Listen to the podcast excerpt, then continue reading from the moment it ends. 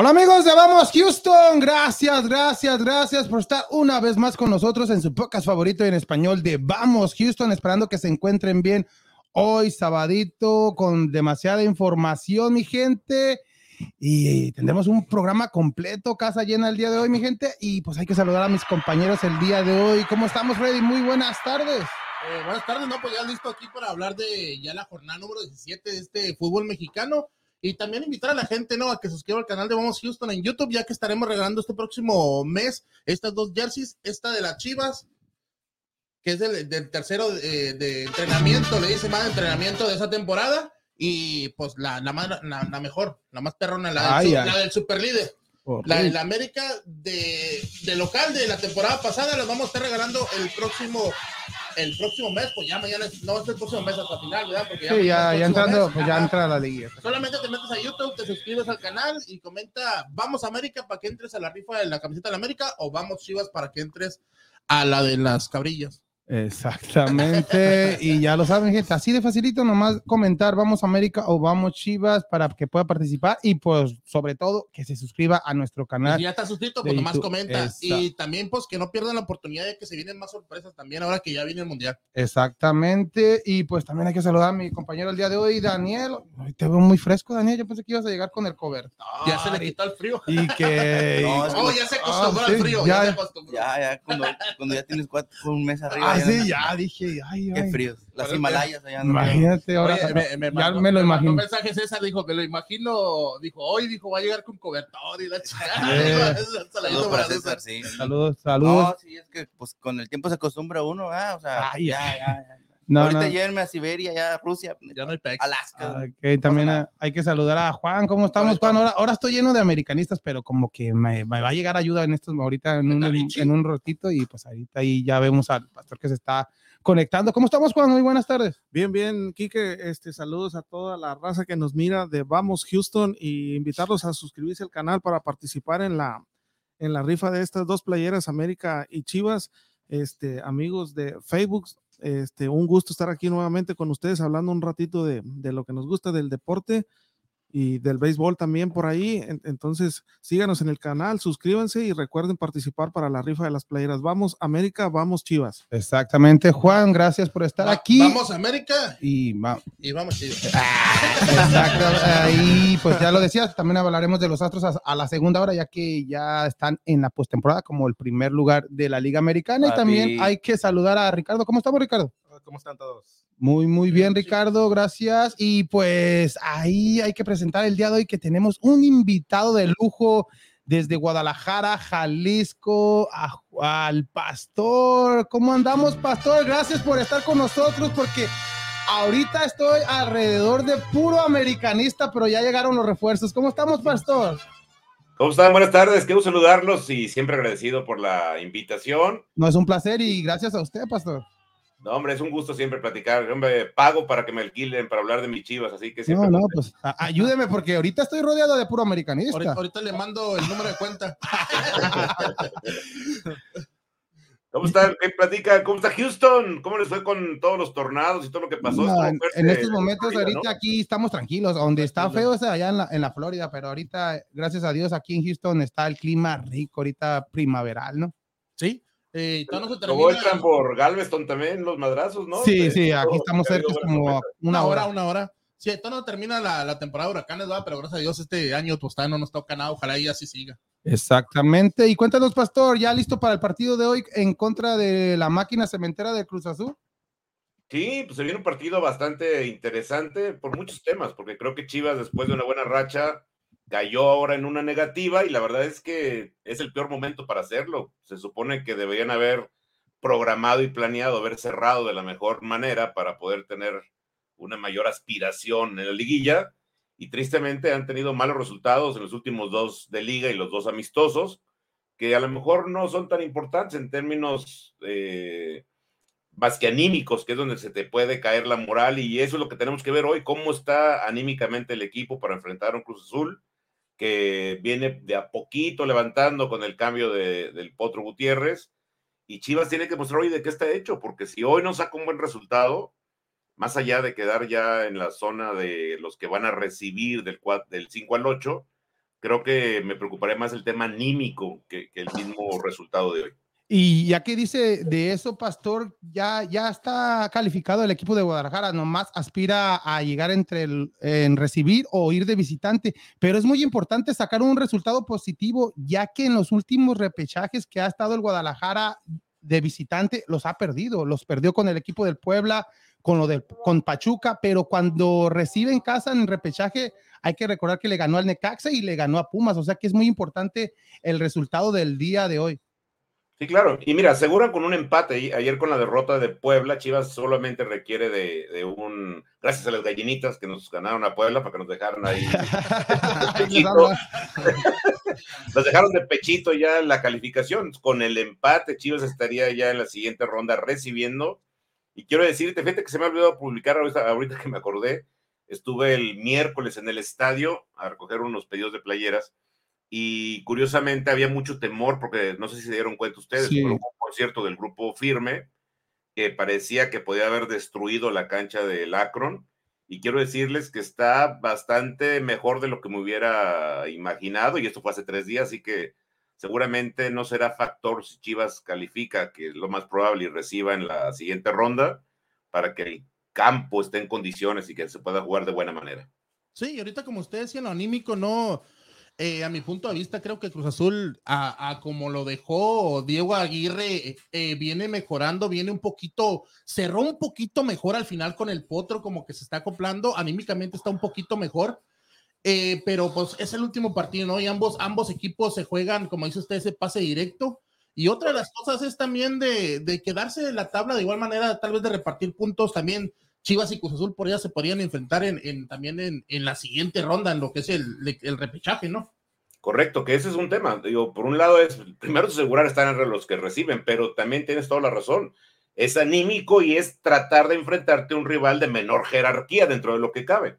Entonces, si pueden evitar al mismo Cruz Azul, eh, que sería el que está ahí en esa zona, yo creo que los demás serían más, más viables para, para Chivas, ¿no? Cruz Azul es un equipo grande que siempre hay que tenerle respeto, aunque hoy no esté pasando por un gran momento, perdieron a su goleador, al Chaquito, que se fue a, Holanda, y entonces Chivas no tiene excusa, Chivas de pronto lo hemos visto jugar partidos bastante buenos, de hecho el único partido malo en estas rondas creo que fue el de la América, que no supieron ir a proponer la victoria, pero por ejemplo la derrota de Tigres creo que Chivas debió haber ganado incluso por goleada, aunque fue un día en que no se le dieron las, las cosas. Por eso yo insisto, creo que hoy el mercado es importante, pero me importa más ver su estado anímico y su entereza de cara a llegar a la ronda final, porque ahí es donde tienes que entrar al 100, no puedes llegar con ningún tipo de dudas. Eh, es muy, muy, muy buen lo del anímico, pero este, me gustaría su opinión. Yo creo que el, en lo de Chivas, también pasa mucho por, por, por, lo estratégico, por lo sistemático, ¿no? Está, eh, contra América este, no se le veía a Chivas que, que tuviera un, un estilo de, de, juego, o sea, se le miraba este, como por lapsos del partido perdido, incluso hasta en, hasta en el amistoso acá en Estados Unidos también se le veía que los jugadores en lo sistemático y en lo estratégico, este, como que no, no le encuentran, como dice por ahí, no le encuentran la madeja, entonces yo creo que este, Cadena debe de, de, sacudir al equipo y, cambiar un poco de estrategia. ¿No lo crees así? Fíjate que es, te, voy a decir cómo lo veo desde, desde mi ángulo y conociendo un poco a, a Cadena y, a, al, al, Amor Hernández, al, auxiliar. Los partidos de, los amistosos los trataron de jugar con una alineación diferente en el sentido no de jugadores, sino de posiciones. Volvieron a la línea de cinco, volvieron a plantear algo distinto me parece que Cadena está muy apegado a su librito recientemente, que le ha dado buenos resultados, insisto, está con el partido del América. Yo te diré algo, en el partido de América, eh, me parece que el peor error que cometieron fue haberse tirado atrás los últimos 20 minutos después del gol de Chicote. No fueron a tratar de agobiar en presión alta al América, no fueron tan propositivos, incluso trataron más bien de contragolpear entonces, más allá del sistema, yo lo que creo es que Chivas de pronto tiene que tener claro que hay momentos donde dicen que hay que romper y quemar naves y vámonos con todo, porque te da lo mismo perder por uno que por dos, pero me parece que en ese juego del América en particular estaba más preocupado a que le metieran otro que de ir por el empate. Y eso no, no debe ser de un equipo del tamaño de Chivas. Para mí me fue muy molesto ver cómo el equipo no, no buscó ganar, así se los digo, o sea, estaba las caiditas. Hay mucha gente que se enoja por ese gol fantasma o no, que me parece dificilísimo de darle la razón a nadie. Yo esta vez estoy molesto por la falta de actitud. Pero de todas maneras, te voy a decir, en el partido, a lo largo de lo que fue el encuentro, creo que Chivas pues, le topó bastante bien al, América, ¿no? No fueron superados claramente, tampoco hubo varios disparos del América que, estuvieran apedreándole el rancho a Chivas, pero sí creo que, más que el parado, me pareció que faltó actitud a los jugadores para ir al frente a sacar el empate. Sí, pero también a lo que dice usted, ¿no? Y sí lo entiendo, también no toda la semana los dimes y diretes, ¿no? También la prensa de que esperaban tres, esperaban cuatro que le metiera la América, por ahí oímos uno que dijo que hasta diez le iba a meter la América, entonces también todo eso cuenta, ¿no? Y también todo eso, todo eso como dice usted, es una preocupación para el técnico de que eso se vuelva una realidad, ¿no? Porque está jugando bien el equipo y es como dice, fue lo que le faltó a lo mejor en lo anímico, en lo mental. Y ahorita que hablaste un poquito del gol fantasma y la pregunta obligada para usted, ¿fue o no fue gol? No, está, bien difícil. Yo, yo, no me atrevo ni me gustaría pegarme a la a que esa fue la razón porque Chivas perdió. Yo creo que no. Me parece imposible decir, es decir, esa, regla que tienen de, que la pancita del balón tiene que entrar o no, ya en alguna ocasión nos sobró a favor, donde nos quitaron un gol. Contra Toluca. Toluca, ¿verdad? Sí, con Toluca. Y ahora que no, no, no entró, yo creo que era muy complicado pensar que esa fue la diferencia. Para mí, pues lo que tendría que hacer, tanto que gana la mendiga liga y que no puedan gastar en un ojo de halcón, es, eso es increíble, ¿no? Quieren gastar mejor en el bar, que nomás destruye todo el juego, en lugar de gastar en el ojo de halcón que ese sí tendría una diferencia, aunque este tipo de jugadas pasan ah, cada cuando quieren que les diga, es, muy eventual, ¿no? Es por eso que no lo compran. Porque luego se, le, va a acabar la pila al balón. ahora, ahora, la crítica que hace usted también es muy cierta de que este, te quejas, vendes una idea de que es que entró o no entró, pero realmente tienes que ver el trabajo que hizo el equipo y tuviste mucho tiempo antes para mejorar la situación o tiempo después. No debe de, ser excusa de, de eso. Entonces, yo creo que la afición de, Chivas se, vio mal en, decir, es que nos robaron, porque tuviste la oportunidad antes y después de esa jugada de ver propuesto diferente, como dice usted, para la grandeza de Chivas tenía que haber salido a atacar, a dejar el todo, porque es un clásico, es el partido que todos están esperando. Y como decía Freddy, yo siento que los jugadores se enfocaron más en hablar detrás de un micrófono que hablar en la cancha. Entonces, ahí en esa parte, la afición de Chivas, al final de cuentas, discúlpeme la expresión, pero quedan como unos payasos al querer vender una idea de que nos robaron cuando qué hiciste en el campo, que es donde tienes que definir y hablar para revertir la situación. Entonces, sí, sí concuerdo con usted que, que, Chivas debe de, de, trabajar más este, en conjunto en lo anímico, pero también observar que el equipo por momentos deja de proponer, deja de, de, que los jugadores deben de, portar la playera que es de Chivas y demostrar lo que es un equipo como Chivas que en los últimos años se está comportando como un equipo más del montón y no está este, demostrando que en su momento fue llamado equipo grande. Entonces, yo también digo, los jugadores hablan y dicen, y, pero si nos ponemos a ver de la actualidad de los cinco, tres, cuatro años para atrás, ¿qué han ganado estos jugadores como para presumir la grandeza de Chivas? Y la grandeza de Chivas la hicieron otros, como un Benjamín Galindo, como un eh, muy lejos Chava Reyes, Jamaicón Villegas, eh, ¿quién te gusta? El Gustavo Ramoncito. o sea, jugadores que ganaron algo ni siquiera salen a dar declaraciones y ves gente como Chicote Calderón que sale y dice, América es mi cliente, pero, pero, sí fue su cliente. sí, no, sí, yo sé que sí fue su cliente, pero dices, dice, las estadísticas ahí están y él le ha anotado gol a, la América. ¿Y de qué te sirve si no, has, no ha sido nada trascendental?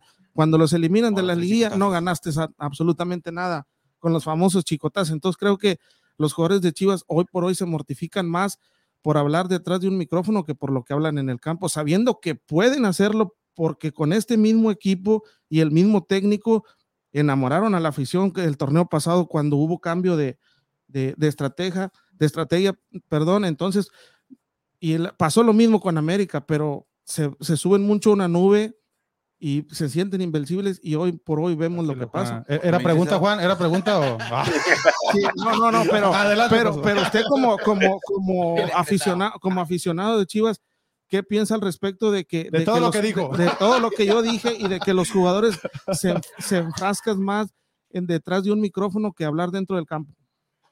Fíjate que lo, lo del micrófono creo que es relativo, no lo han hecho tanto, pero sí, pero sí me parece que en la parte de que se subieron a un barco que los tiene en la gloria sin merecerlo, eso sí es muy molesto. Y yo tengo mucho contacto con exjugadores, con, con gente que sí ganó cosas, y obviamente no lo dicen al aire porque pues, no está bien criticar a los compañeros de profesión, pero estando en reuniones con ellos me- eh, les duele porque, fíjense, les doy, les doy detalles que parecen estúpidos, pero van a entender un poco de cómo era esa idiosincrasia y cómo era valorado el estar en Chivas. En, en las eh, eh, instalaciones anteriores, que seguramente recuerdan que eran los Colomos, que era Sí, los donde nació toda la magia de Chivas, había un, había un muy famoso masajista que era el Tolán, que ese fue un tipo histórico y, si revisan un poquito, conocen un poquito la historia, van a encontrar mil anécdotas del Tolán, era, era muy, muy famoso. Y él fue el, el masajista de la época del campeonísimo y todavía alcanzó a la gente de los ochentas.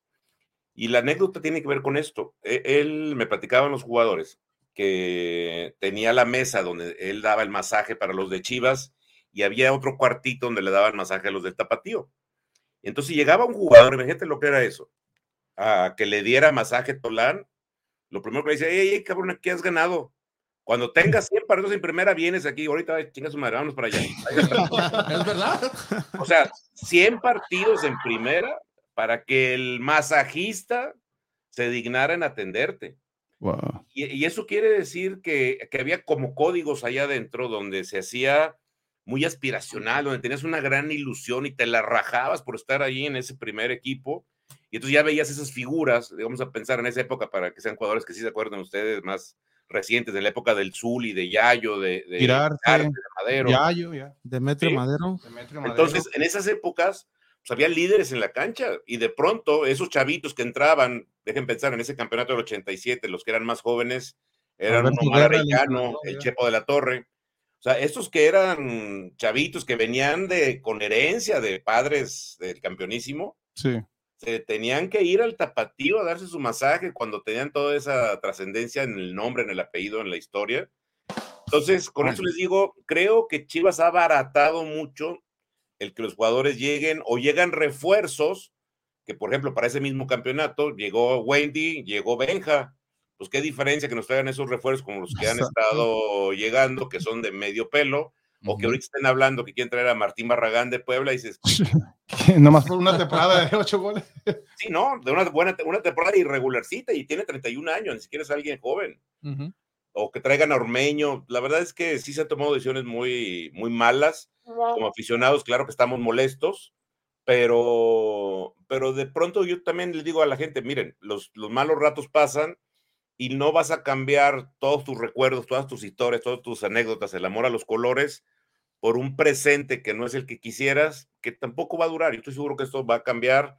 No sé si va a haber un cambio de dueños, si va a haber un cambio de jugadores, va a llegar otro diferente director deportivo, pero tiene que cambiar. Esto no se puede sostener como hoy lo estamos viviendo, que es una frega, que tenemos que aguantar burlas, pero va a cambiar. Y, y, Sí. y como, como ves esta temporada, Pastor, perdón, Freddy, eh, como, como empezó, empezó muy mal, luego viene esa rachita positiva, ya la afición, el equipo pues andaba bien, ya luego viene esta racha otra vez de cinco partidos perdidos en forma consecutiva, o cuatro, ya incluyendo los amistosos, pero ¿cómo calificas esta temporada? ¿Está de acuerdo a lo esperado? Pues nomás revisen los datos de, digamos, a nivel de plantilla, en qué lugar está Chivas como plantilla. Y si me pregunta, pues estamos lejos de lo que invierten equipos como Monterrey, Tigres, eh, obviamente el América, por ahí el Pachuca.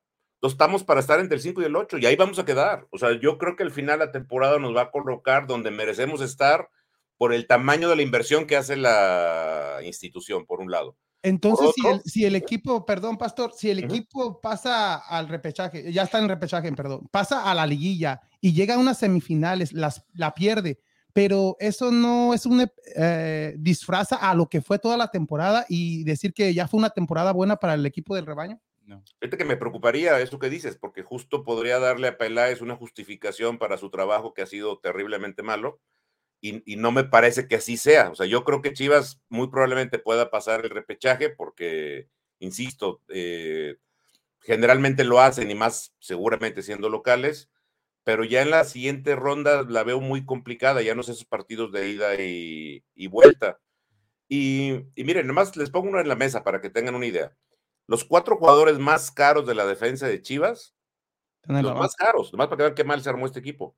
Ese Chapo, Mier, Pollo y Ponce. Sí. Los cuatro que no están para jugar un minuto más en su historia con Chivas. Y, eso, y eso, Pastor, de lo que hablas de, de, Chap- de este, del Chapo que le ganó la titularidad a este a Alan Mozo, tú que conoces a Ricardo Cadena, que estás más con el equipo, ¿a qué se debe de que Alan Mozo no pueda convencer a Ricardo Cadena? Alan Mozo que hizo bien las cosas en el equipo de Pumas, fue para mí uno de los mejores laterales derechos con el equipo de universidad, Ah, llegó lesionado, pero ya está al 100%, ¿por qué no le convence a Ricardo Cadena de dejarlo de titular? Fíjate que es un poco el ejemplo de Chicote, ¿eh? yo creo que es exactamente, no, no poco, me parece prácticamente igual el ejercicio. Son infinitamente superiores atacando que defendiendo. Creo que, que pero Mozo creo que es peor todavía, defiende muy mal. Le ganan muy fácil la espalda. De hecho, en el partido ahora hasta en el amistoso ahí se vio mal en estos juegos. Creo que al ataque es muy bueno, manda buenos centros, tiene llegada, pero tiene muchas deficiencias en la parte de atrás. Y recuerden que a lo largo del torneo incluso estuvo jugando primero Cisneros de lateral derecho Sí. antes que el mismo Mozo. Entonces sí creo que Mozo no, no, digo, lo habían dicho muchas veces, la verdad es que yo vi algunas pocas actuaciones, sobre todo cuando jugó con Chivas y ahí luego los, se lucen los jugadores, pero ya viéndolo jugar, viéndolo en la cancha, no sé ustedes, a mí no me ha convencido tampoco de que sea merecedor de la posición, salvo que Chivas jugara con línea de cinco para que los dos Sí, laterales tuvieran más salida. Pero en esa línea de cinco tenemos muchos problemas porque no hay la contención que nos dé ese soporte. Entonces, por eso yo creo que el equipo está mal estructurado y la idea de la idea de Cadena no me parece mala, pero no tiene los jugadores ideales para jugar con línea de cinco, porque sí sería maravilloso ver por un lado volar a, a Chicote y por el otro a Mozo. Sí. Eh, voy a aclarar nomás una cosita, ¿no? Me dicen que yo odio a la chiva, no es cierto, también que me cae gordo. Ay, ay, nomás. Eh, pa- pastor, este, de- ahorita que hablabas de los, de los refuerzos, ¿no? Los refuerzos, los malos refuerzos que han llegado, que siempre lo, lo hemos dicho nosotros aquí, el problema es que mm, eh, no es justificación, pero a Chivas le venden muy caro. Entonces, en, en los ochentas, como dices tú, había, se jugaba con puro mexicano nacido en México. Después se hizo una transición. Se, se juega con mexicanos nacidos en otros países. Ahora en este momento estás jugando con un mexicano que juega para una selección que no es la tuya. Eh, ¿Ves con malos ojos tú de que en el futuro se pudiera incorporar dos, tres extranjeros de Nah, calidad a las chivas, de Nah. calidad? Entonces, no, no saturarlo por saturarlo, de calidad para que pudieran venir a, a No. ayudar en esas, en esas, en esas posiciones que no le dan a Chivas. Fíjate que es un tema que hemos platicado muchas veces. Les voy a dar dos visiones en eso que, a ver, Yo a- pensé que dos jugadores. No, yo creo que si Chivas hace eso, va a perder a todos los que somos la vieja guardia. Y los jóvenes probablemente dirían, me vale madre, porque ya no están tan acostumbrados, ni conocen las historias, ni conocen al campeonísimo, que ya prácticamente murieron todos los jugadores, tristemente. Pues probablemente para ellos no les pesaría, pero tiene una condicionante que tendría que ser a cambio de, de jugadores de nivel y que vinieran a hacer triunfos y campeonatos, que es lo que hablábamos ahorita si no inviertes en jugadores mexicanos de calidad, tampoco van a invertir en, en otros jugadores. Entonces, no va a ser la solución para mi punto de vista. Sí, Pero luego ¿qué sí haría yo, por ejemplo? ¿Por qué demonios? Yo no digo, no entiendo, si no es el tapatío, imagínense que compren otro equipo de expansión, donde tengan jugadores mexicanos, y en ese equipo, que sea propiedad de Chivas, sí compren extranjeros. Porque entonces en un equipo alterno, sí podrían tener jugadores que visorearan bien en otros países del mundo, y te la voy a cambiar. Cuando vino, por ejemplo, Cabañas, lo traen a un equipo aquí a la segunda, y luego ahí lo probaron con, con Jaguares, se convirtió en una estrella. Entonces, lo que tienes que buscar es tener extranjeros que sean moneda de cambio, donde tú puedes decirle a otro equipo, oye, ya olvídate de la venta, te cambio a mi delantero argentino, Por un a, mexicano, a exacto. mi paraguayo, por el que tú tienes que es mexicano, y eso le sería muy fácil y no entiendo por qué no lo hacen eso. No, no creo que sea Chivas el primer equipo el que deba perder su tradición. O a lo mejor no que no sea un equipo de Chivas, que los compren y los presten, no pasa nada, nomás que no jueguen con el equipo, pero que, inviertan en visorear, que inviertan en ir a, a encontrar esos jugadores, insisto, que luego se convierten en moneda de cambio. Ahí mándale la idea a Mauri. no, pero, sí es un tema interesante lo que estás diciendo. Sí, no, sí, sí, tiene verdad.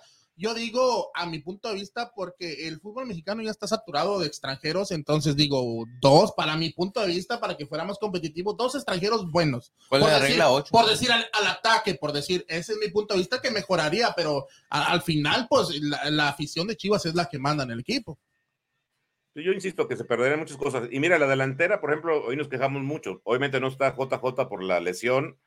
Chavo ya está muy cerca de, digo, no va a volver hasta el próximo torneo, evidentemente, pero, pero no está lejos. Hoy ya en la, en la sub-20 sí. ya está de regreso. Hoy metió un golazo de chilena Luis Puente, que ese es un crack. Sí. Es un chavo que tiene un fútbol extraordinario y que tristemente se tronó las dos rodillas, pero parece que se está recuperando y me parecería que es la posición que si me pregunto hoy en el primer equipo se ve grave, pero para dos meses que se recupere JJ, tenemos dos cracks en esa posición. Para mí, yo se lo digo claramente, el portero me parece que sigue siendo alguien que no es del tamaño y de la garantía que requiere Chivas. No surge un central de adeveras porque no tenemos uno solo de experiencia que grite, que acomode, que, que mande. Y un, y un medio que ahí nomás veo dos opciones, que es el caso de Ponchito de Monterrey o, de, o del Pocho de eh, Pachuca. Pachuca. Y con eso, con dos, con dos jugadores de esa envergadura, Chivas se vuelve otra cosa, te, te, lo garantizo. Pues sí, pero como decimos, ¿a cuánto no les van a vender a esos jugadores? Pues lo que tengas que pagar, ¿qué quieres? Un equipo que no vende playeras, un equipo que no te llena los estadios, que está siempre molesto. La verdad es que se dan cuenta, con un poquito que se mueva el ánimo de los aficionados, ustedes lo notan en la venta de, de, mire, yo vendo las playeras de Chivas oficiales, soy distribuidor, y me doy cuenta, la playera de este torneo es la que menos he vendido en la historia de todas las playeras. Y no es que esté fea, es que la gente está molesta porque no ve inversión, porque no ve algo positivo. El sí, torneo donde se sacó la playera esa de 115 años, que estaba preciosa, sí. que no tenía nada de logo, ¿se acuerdan? Sí, sí. Volaron, pero como no tienen una idea, porque fue ese torneo donde vino después de lo del América y, y que lo sacamos con los chicotazos. Exacto. Entonces, el estado anímico es vital y ellos saben que dependen económicamente de ese estado anímico. Hoy por hoy los invito a que revisen las playeras, prácticamente no tienen patrocinios. Nos quedó el de caliente, nos queda, aquí tengo una. Nos quedó el de el de caliente, nos quedó atrás puras cosas de casa, sal, salvo la marca de Akron, miren.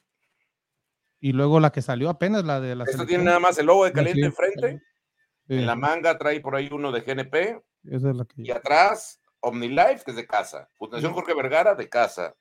Y hasta acá, Akron, que, que va con ah, el paquete del estadio. ¿Se acuerdan? Antes había cuatro. Estaba aquí Telcel, estaba Granvita, estaba Sello Rojo en la manga, estaba... Uh -huh. Eran cuatro marcas de fuera. Entonces, yo no puedo entender que Chivas o la directiva se le haga tan fácil dejar de invertir en el equipo. Yo no sé si no tienen lana, tendrían que buscar socios. No sé si tienen que vender una parte del equipo, alguna televisora para que venga y le, le meta billetes. No, Pero ese es su problema. Nosotros tenemos que responder como aficionados. El de ellos es darnos un equipo que sea competitivo y yo creo que sí se puede, siempre y cuando tengamos en claridad, ahorita lo decían, que Chivas sí o sí todos los torneos llegue a semifinales. Ya de ahí, si eres campeón o no todos los años es difícil, pero que sea un equipo que sea aspirante a pelear hasta las últimas rondas. Pues sí, Pastor, y pues eso ya hablando del Guadalajara, y pues antes de cambiar a otro tema, Pastor, tus pronósticos del día de hoy, y pues dices que en el repechaje va a avanzar a, a liguilla, ¿no? Sí, yo, yo, creo que hoy Chivas va a sacar un empate a un gol allá en, en el Estadio Azteca. Vamos a estar en la liguilla y yo creo que sí avanzamos a la siguiente ronda, pero sí, ya para llegar a semifinales la veo muy, muy complicada. Ahí está los pronósticos del pastor y pues ya hablamos de Chivas que pues está muy mal y pues hay que hablar de otro, otro, que, está otro que está peor que es la, la selección mexicana. ¿Qué, qué, qué opinas ya que se acerca, ya estamos prácticamente a la vuelta de la esquina para este Mundial de Qatar? ¿Cómo ves a esta selección mexicana en estos juegos amistosos? Toda la polémica que ha estado con el Tata, los dimes y diretes, eh, que le echa la culpa a la prensa, ya por fin habló el Tata, que alguien le hizo una pregunta de fútbol en cuatro años, o sea que fue esa polémica también. Y pues también esta, esa, esa controversia de los delanteros, quién va a ser el nueve titular, a pesar de que están lesionados. ¿Qué, qué es tu opinión de, de, esta selección mexicana en estos momentos, Pastor? Es que está muy triste por muchas razones. ¿eh? Y ahora sí que fuera de que estén ahí gente que le va a la América, no, no, no, a, mí, a mí me duele mucho no, que esté dele, secuestrada. Dele, no, me duele mucho que esté secuestrada por Televisa la selección. Y, hay, y es increíble que tengan que llevar jugadores por ese mandato y por esa relación comercial. Por ejemplo, la delantera que preguntabas, es, es, increíble, están terriblemente en mal momento. Funes lesionado y ya muy lejos de las épocas en que era un gran jugador. Exacto. El caso de Raúl Jiménez está muerto en vida el chavo, yo no sé por qué lo quieren llevar, no tiene ni físicamente ni tiene gol hace muchos años. Tristemente, después del accidente no ha podido volver a, a estar a su nivel. Y yo diría, fíjate ahí, yo forzaría que fuera Henry Martin y el Chaquito, pues son los que están en el mejor momento, ¿para qué uh -huh. le buscas? Y obviamente mejor Chicharito todavía, porque es un internacional y tiene más cosas. Pero entonces, ahí están pasando temas, yo creo que extra cancha, que siguen aferrados, ¿no? En la parte de, del Tata se ve que está totalmente desgastado, que ya lo que quiere es que pase el Mundial, cobrar su cheque y retirarse. Wow, entonces, no, veo, no veo ninguna sinergia de parte de, de nadie o sea, no se ve un grupo reunido bien fuerte. Hay jugadores que los van a llevar nomás para que cumplan el gusto de estar en su quinto mundial. Entonces son muchos manejos muy. Eh, dices que con, que con Ochoa no te metas. no, pues que no, por ejemplo, guardado. Sí, vamos a estar. Guardado. Guardado, ¿qué, ¿qué, tiene que ser en el mundial? Herrera, ¿qué tiene que ser en el mundial? Ochoa, la verdad es que está mucho mejor momento el, el, el chavo de Pachuca, digo, perdón, de Santos. Entonces, pues, está bien. Le quieren hacer el gusto porque es de casa y quieren darle su quinto mundial, pero eso nos afecta. Hoy la defensa de la selección no sé quién va a jugar, la delantera menos. Los laterales y los y los eh, las llegadas por las bandas pareciera que está un poco mejor resuelto, que es lo que tiene mejor equipo México, pero ¿quién va a ser el, el líder en la media cancha? O sea, no hay un, no hay un jugador Digo, podría ser guardado por su experiencia y su estilo, pero. Pero no, ya no tiene para dar los 90 no, minutos. 90 minutos. No, hombre, y deportivamente darían mucha ventaja. O sea, el, no, no, no. Yo, yo, veo la selección, creo que esta selección, por primera vez en mucho tiempo, creo que se puede quedar en la primera ronda, ¿eh? Va a ser historia. Contra Polonia es... Querían que hiciera historia, pero a la, a la inversa. Sí, porque Polonia, Polonia está cañón. O sea, eh, miren, es muy de Polonia es para mí el, que marca todo, porque yo creo que contra Argentina no tenemos oportunidad y, y podremos soñar que sí a Arabia le podemos dar un, un ganarle. Pero si no sacas al empate contra Polonia, pues los tres puntos de Arabia no van a servir para nada. Y además anímicamente te vas a la, a la olla. Pues sí. Entonces creo que todo lo que preparación de México tendría que estar en función a ese primer juego, a ver cómo van a detener a Lewandowski, que es un monstruo, porque ese es el juego que puede marcar pasar a la siguiente ronda. Y si pasáramos de quinto partido, bueno, ni de sueño, este equipo no está para, para nada, para grandes cosas. Sí, pues en la segunda ronda, como se rumora, ¿no? Podrías enfrentarte a Dinamarca o a Francia, que serían equipos todavía más difíciles. Sí, no, por eso y, ahí llegamos. Y en estos partidos amistosos, yo pensé que le iba a dar oportunidad a todos. Al Nene Beltrán no le dio ni un minuto, o sea que ya es, prácticamente no va a estar Eliminado, en la lista eh. final debido a que pues, no, no, le, no, lo, no lo tuvo en cuenta en estos partidos en contra de uh, Perú y Colombia. Algo raro porque se ve en buen nivel este el Nene Beltrán y no le dieron ni un minuto. Y sí le dieron, por ejemplo, a Charlie Rodríguez, que no ha, sido, no ha tenido ese torneo que tuvo con Cruz Azul después de la lesión. Sí, la verdad es que se ve que está en mejor momento Nene y que les dan más oportunidad a Charlie, que está adelante pues en la preferencia. Pero ustedes veanlos, fíjense, este partido último, me gustaría ver qué piensan ustedes, porque no puedes caerte como se cayeron ante Colombia, fue, fue ridículo. Y un poco lo que hablamos del tema mental, cómo no están mentalmente fuertes y, y unidos, no se veía en la cancha esos gritos de apoyo, esa forma de, de si vamos a sacar esto adelante, nos está ganando una selección que no calificó, me lleva la fregada. No puede ser, o sea, sé que es Colombia es un buen equipo, pero, pero no calificó. No calificó y, y metió a, a, los refuerzos, a pesar de la juventud de estos colombianos que en 10 minutos ya tenían el, el, juego empatado, no hubo un cambio, no hubo alguien, como usted dice, que le gritara, como vimos a un abrazo perdido, Ochoa no respondió, y pues prácticamente todo el equipo ya en el segundo tiempo se, se vino abajo, y esto en un mundial no, no, puedes, no, no puede pasar. Imagínate quién va, quién va a marcar a Lewan. A mí me encantaría saber qué están Araujo, pensando. No manches, Araujo es el más tronco del mundo. ¿Dónde se va a poner en la América? Montes. Necesitamos llamar a Lara.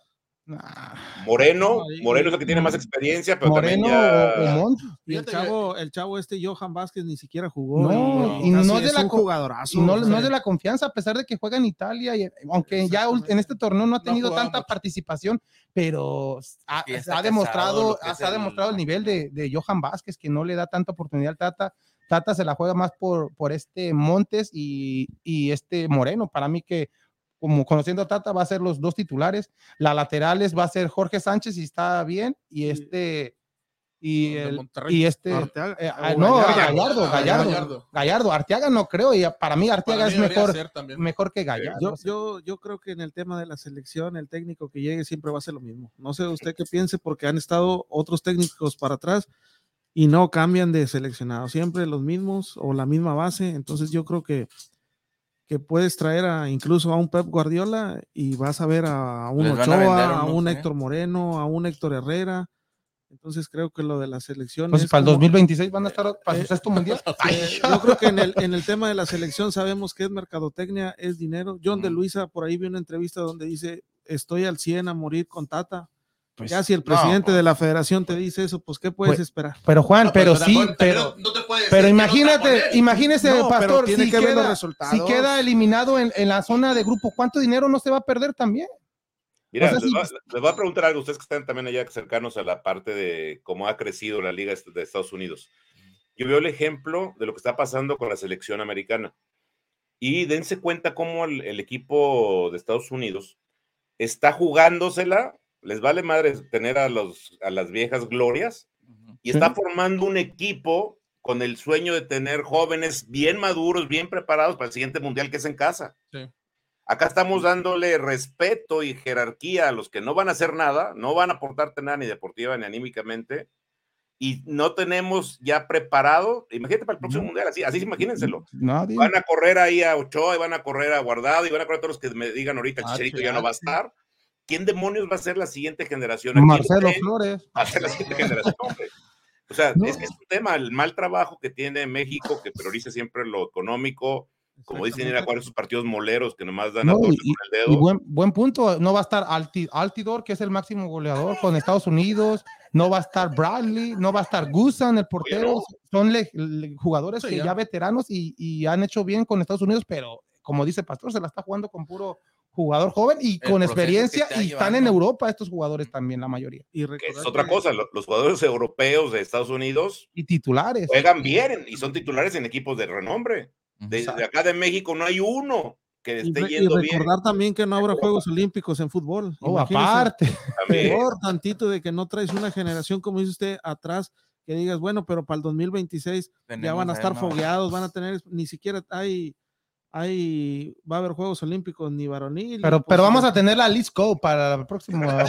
¿La qué, la qué dices? La League Scope entre equipos de Liga MX con la ML. No, pero aquí, aquí es donde vemos, ¿no, Pastor? Que pues el Tata ya no está pensando en el siguiente mundial, ¿no? Él ya sabe que Eh, terminando este dinero, mundial ya dinero, se va ¿no? y se acabó. Se va a su rancho a Aunque- Argentina. Aunque le digan que Con se tajita otros mata, cuatro mira. años, yo casi estoy seguro de que terminando el mundial va a decir, yo me voy por salud mental de aquí, de esta selección, y se acabó. Ahora, No, ya avisó, avisó, no es sorpresa. Ya dijo que se va y No, yo creo y- que ya les garantizo que ya ni siquiera regresa a México para que me entiendan. eh, sí, Ah, sí, Se va exactamente. directamente de Qatar ya. De. Qatar se va a Argentina directamente, vuelo directo. Pero es lo que él me pregunta, por qué? o sea, sabiendo todos los problemas que el- en cierta manera el técnico está causando con el equipo, ¿por qué nos hacen algo? O sea, las- el- lo que es los directivos, las Por los contratos. Porque los ellos- contratos porque que tienen. el, quieren o sea, el por el dinero, por no lo- la culpa no es del Tata, el Tata ahí está porque ahí lo siguen manteniendo. sí, En los mientras- malos resultados le han dicho, ¿sabes qué? Muchas gracias, vámonos el que sigue, pero no.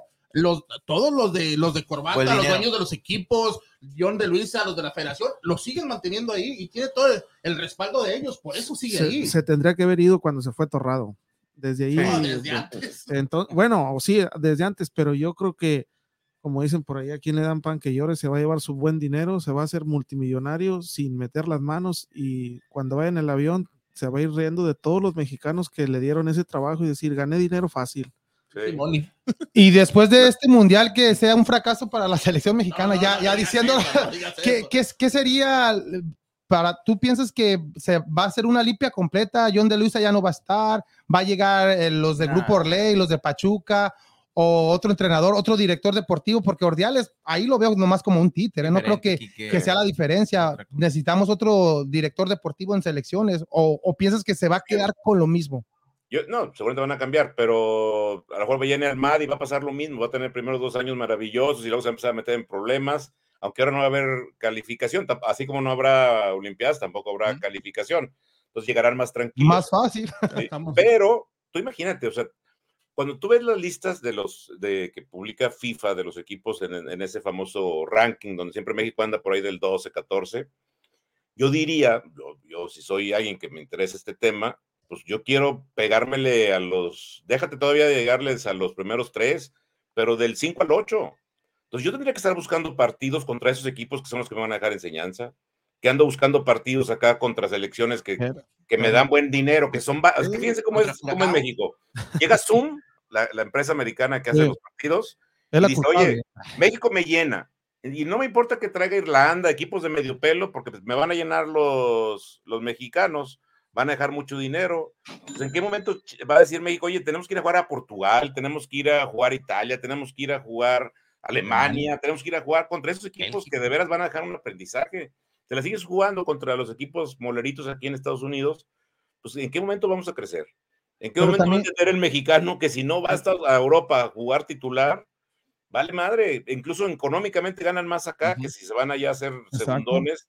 ¿Por qué siguen con esa mentalidad tan, tan obstinada de ir a hacer un buen, un- una buena carrera cuando ya la vieron que está mucho más difícil de lo que parecía? Ujú. Yo digo, si no es ir a jugar a Holanda, que tienes más posibilidades de ser titular, y de ahí dar el brinco a un equipo bueno, pues qué bueno. Si no, regrésate y déjate de payasadas, porque, fíjense, estaba platicando en un evento antier, donde estaba el Tiburón, Alberto Guerra, eh, Jerónimo Camberos, y decían eso, cómo la selección del 98 no había un solo jugador que fuera de, de los de fuera, salvo que estaba ya en las últimas, eh, perdón, creo que ya estaba...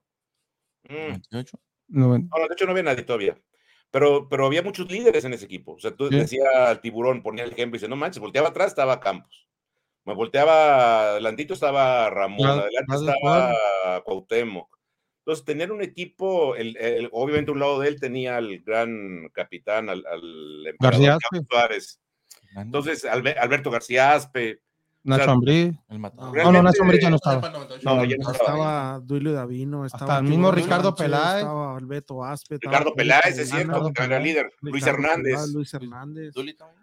Entonces era un equipo bien competitivo y la verdad es que ese, ese partido, yo estuve ahí en ese juego contra, contra Alemania, México tuvo verdaderas oportunidades de ganarle a Alemania. Y recuerdes, ahí tenía Luis Hernández el segundo gol Sí. para ir 2 a 0. que Ah, no, para mí el error peor es el de La Puente que mandó al, nomás por ser del América, mandó a Lara a marcar a Vierjo, Vierjo. con que él iba a llegar. Y los dos errores de, la, de Raúl Rodrigo. La- Ay, ¿dó- ¿dónde? Pero- Ah, la- América. Pero entonces, pues México, ¿en qué momento va a entender qué le conviene? O sea, ¿cuándo van a moverse en función a lo deportivo y no a lo económico? Y a lo mejor te llegues a tus partidos muleros, pero, pero no dejes de ir a jugar a donde te vas a generar un crecimiento.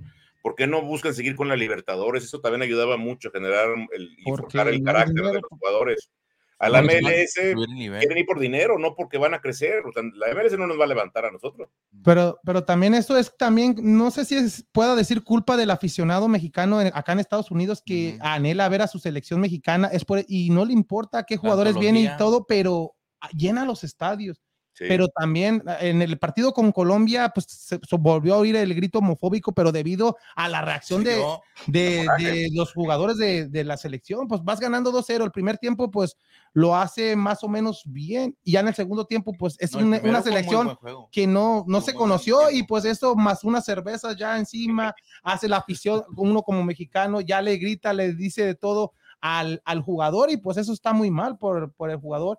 Pero es también culpa de la afición de que pues siempre está respondiendo, a diferencia como en México no, no haya llenado el estadio o sí lo haya llenado. No, hombre, ni de chiste. No. Antes era, antes era un orgullo que te llegara la Exacto. selección a jugar a tu estadio y estabas ávido de que no jugaran solamente en el Domingo a las 12 del día, si quieres, para, para que el rival sea desventaja para ahí ellos. Y, así- y- ahí estaba. y uno hacía lo posible por ver esos juegos de selección. Ahora ni sabemos qué va a jugar esa selección. No, pero miren, por ejemplo, el partido, me queda claro, el partido de Chivas Cincinnati. Ya Exacto. sabían que iban sin seleccionado, ya sabían que iban a mandar, pero mandaron puras resocas. Ese partido lo jugaron Chivas con la banca de la banca. Entonces, es que qué triste que los chivermanos Sí. hagan una lana por ir a ver un equipo tan rascuache, ¿no? Y Que- lo que más no barato es que ver 50 con dólares el el- boleto, imagínate. Sí, no es nada barato. Entonces, pues así pasa, digo, para bien o para mal, y yo digo, pues está bien, qué bueno que lo disfruten, pero qué coraje que les lleven ese espectáculo tan, tan pobre. Y luego aparte no ganan ni la selección ni Y Chivas, y ahora uno. Y dejen lo que gastan, o, o gente que va desde otros estados para ver a Claro, la selección mexicana, el, el estacionamiento, la comida, la gasolina, el, todo lo que se gasta son miles de dólares y para ver ese, ese desempeño de la selección, o sea que pues no es justo y es por eso la frustración de la gente que pues para, ay sí, me voy a vengar de ustedes, les grito esa palabra que afecta y pues está mal también porque ya eso ya era, ya se debería de haber quitado ese grito homofóbico que esperemos que en el mundial no, no esté. Pues si no van los mexicanos, no va a estar. Nomás va a ser tres partidos. eh.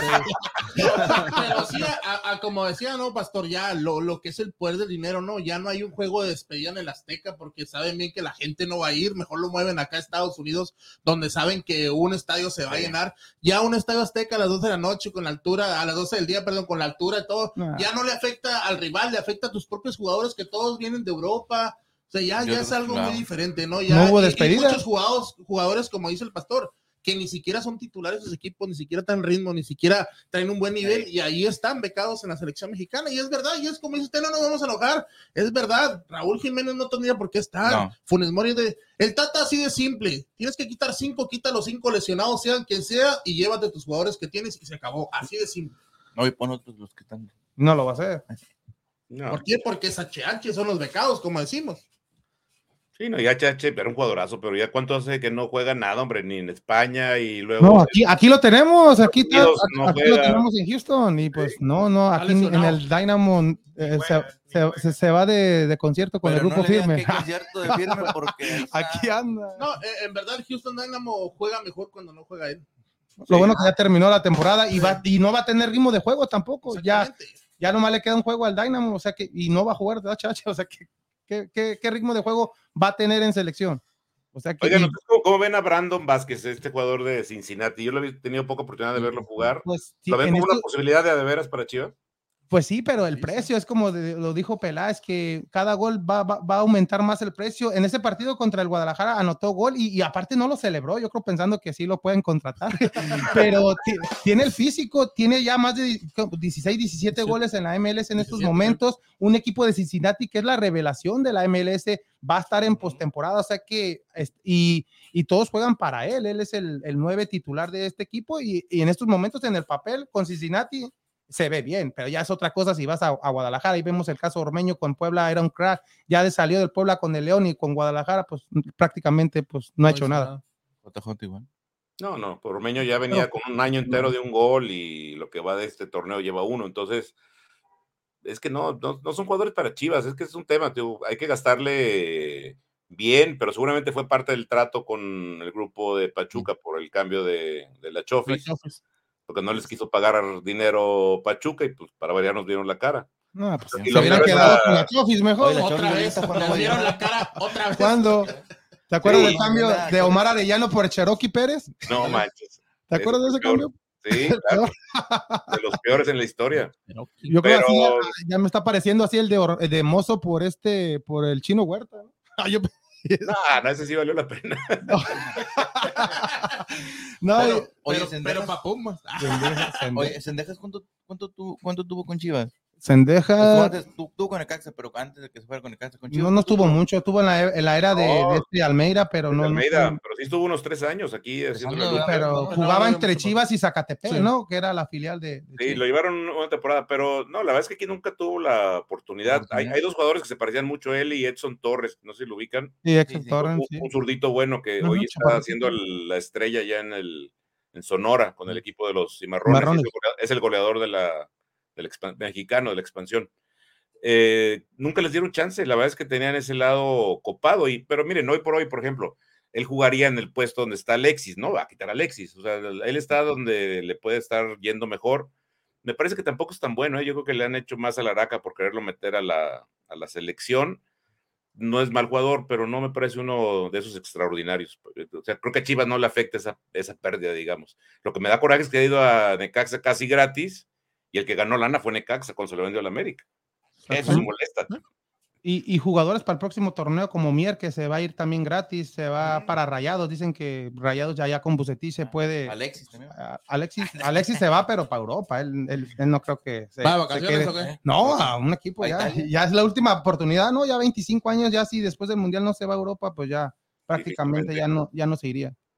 Sí, la verdad es que Alexis sí es medio Chivas a la ofensiva. O sea, si no está Alexis, Chivas no tiene nada de claridad y creo que sería una pérdida insustituible. No hay nadie con esas características en, en México y de verdad sería, sería complicado. Vamos a ver, ojalá que, digo, no puedo decirle que le vaya mal en el Mundial, pero, pero tampoco sueño con que se vaya a Europa, porque tampoco lo veo él por sus condiciones triunfando en, en Europa. Lo veo que no tiene ese perfil pues que tienen los jugadores que juegan en las delanteras allá en, en- en Europa, ¿no? De, de- Y- de- de la estatura, no remata de cabeza, de repente es muy intermitente también. Yo creo que aquí en Chivas está bien y puede crecer todavía bien en el nivel del fútbol mexicano. Y ya antes de despedirnos, Pastor, ¿qué opinas de pues tu archirrival, tu equipo, tu equipo que odias deportivamente, hablando del Atlas? ¿El y- Ratas? ¿El del? Atlas del Atlas que fueron 100 personas a, a despedir a No Coca, pero, 40. oh, 40, perdón. Y de- 42, del Atlas y de lo bien que está haciendo la, la América esta temporada, ¿piensas que América va a ser campeón en este torneo? Ambos. El, el tema de, Ortiz me parece que es un tipo que yo no sé si es bueno o mal entrenador, lo que estoy seguro que es un gran motivador y que hizo un buen grupo, un grupo muy fuerte y muy sólido. Y normalmente ese tipo de entrenadores les puede costar trabajo cuando llegan ya a una ronda más, más avanzada. No, no lo veo todavía como campeón, pero sí lo ves que con justicia están ganando lo que están ganando y que es un equipo que, que tiene una actitud que Chivas debería voltear a ver y decir, oye, así como estos les duele perder o que los empaten, así debería estar con esa actitud Chivas. O sea, sí, sí tiene algo que, que dentro de todo ese odio, yo me gustaría ver esa actitud en, en, en Chivas. Y creo que de todas maneras un equipo que está tan, tan unido, más allá de que sean super líderes, me gusta más lo unido que están y lo motivados que están. Creo que eso es lo que los puede llevar al éxito, aunque creo que el entrenador le falta para competir, insisto, ya con Bucetich, con, con el Piojo, con los viejos lobos a la hora ya de las instancias finales, ¿no? Entonces no, no lo ves campeón este torneo.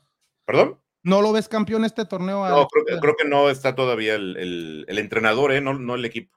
Y el Atlas, ¿qué ¿Quién te sería? pareció este, este torneo de, de estar en la gloria, el Atlas bicampeón, a, a dar lástima en este torneo que pues prácticamente pues, no entró ni al repechaje? Regresaron al basurero de donde nunca debieron haber salido. O- odias más al Atlas que a América, ¿verdad, Pastor? No, es, es- es más fácil. Yo odio más a los seguidores del Atlas que a los del América. O sea, como equipo me cae más gordo el América. Como seguidores, mucho más los del Atlas. Son insoportables. O, sí, o, o será porque estás ahí en Jalisco, que pues ya ves que Atlas no es internacional, nomás ahí en No, nomás aquí hay algunos cuantos, pero son bien enfadosos. Y Aquí nomás conocemos dos aquí en Houston. es- están en la gloria. Por eso ustedes no sienten ese clásico, porque no entienden los icones que son. O sea, son más presumidos que un americanista. Sí. Pero con el América nos hablamos de tú en títulos y en muchas cosas. Con estos güeyes que tienen apenas tres, ¿qué, qué quieres? ¿De qué me hablas? O sea, ¿de ¿Qué No, grandeza pero- que es hablar? pero ya, lo, ya lo dijo Chicote Calderón, que la grandeza no se mide en títulos. Ah, Ah, no, ahora que. ¿Eh? ¿Fue Chicote o, No. o el pollo, no? O el, No, pollo y. Chicote también por ahí dijo, no, los títulos no, no se miden con eh, en cuestión de grandeza. Entonces, Miren, Ya no han entendí. hecho- están chavos ustedes, pero se han hecho tontos los que le van a la América y Televisa. Ahí les los hablan. güeyes, porque el campeonato del 85 es una jalada que lo cuenten como campeonato. Con, Tam- 80. con No lo contaron con durante el cinco años. Tampico Madero. Tampico Madero. Claro, no lo Después contaron durante cinco del- años hasta que Cruz Azul los iba a rebasar. Decidieron, ay, güey, es mejor hay que contarlo porque ya nos va a alcanzar. Pero no se acuerdan, verdad- Pastor, no se No, no, acuerdan. sí, ¿cómo no? Eh, dice que en el Google ya no sale. No sale. No, a ver, ¿se acuerdan, ¿se acuerdan cómo fue ese torneo? ¿Cómo se jugó la fase previa, la preliminar?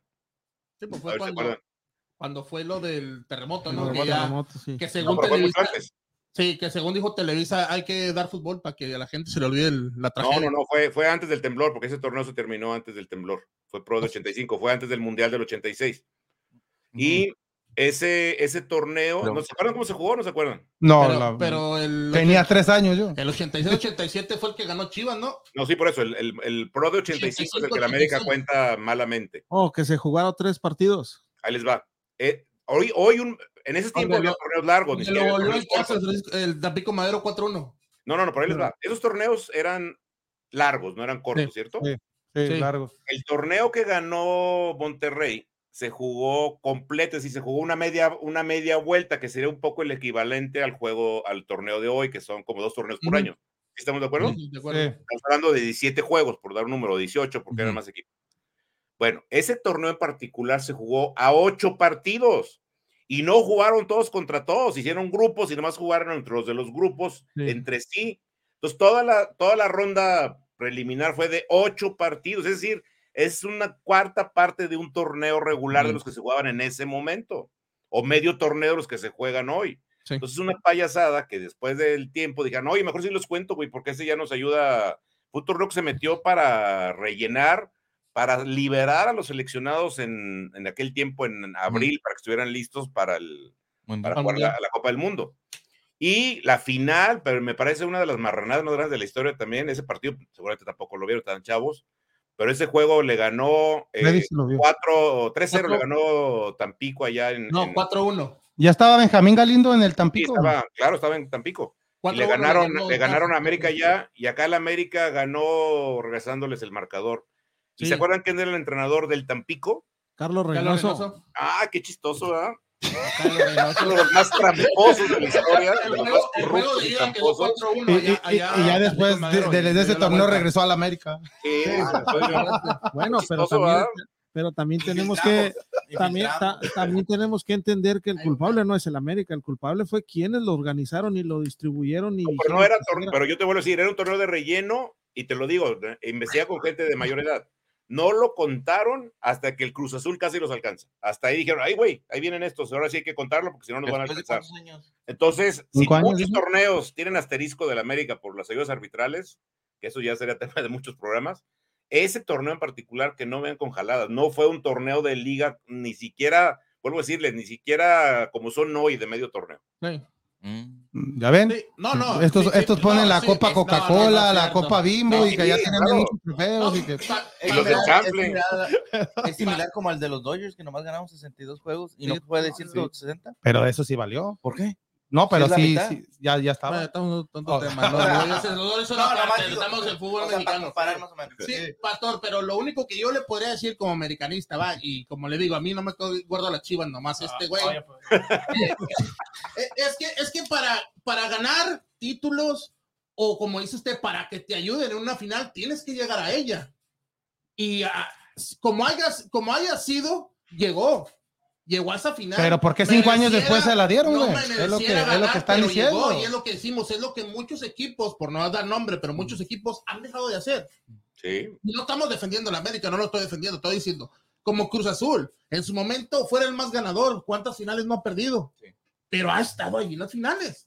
El Sí. que cuenta es hacer un torneo bueno, llegar a la final. Bueno, en la final ya, si todos fueran trampa, hubiéramos ganado la de Monterrey, que perdimos la última final. ¿Cuántas nos tuviéramos entonces? Como estás, oye, O sea, hasta- hay que llegar, viene un proceso, estás llegando a final, estás haciendo mejores cosas que las que hacen otros equipos. Di en- Chivas, güey, no, de, de otros equipos. sí. en- en- que- No, sí. no estoy diciendo de los, de los 80 para acá, no, del 80 al 90 fue la mejor época de América con cinco títulos, como dice usted.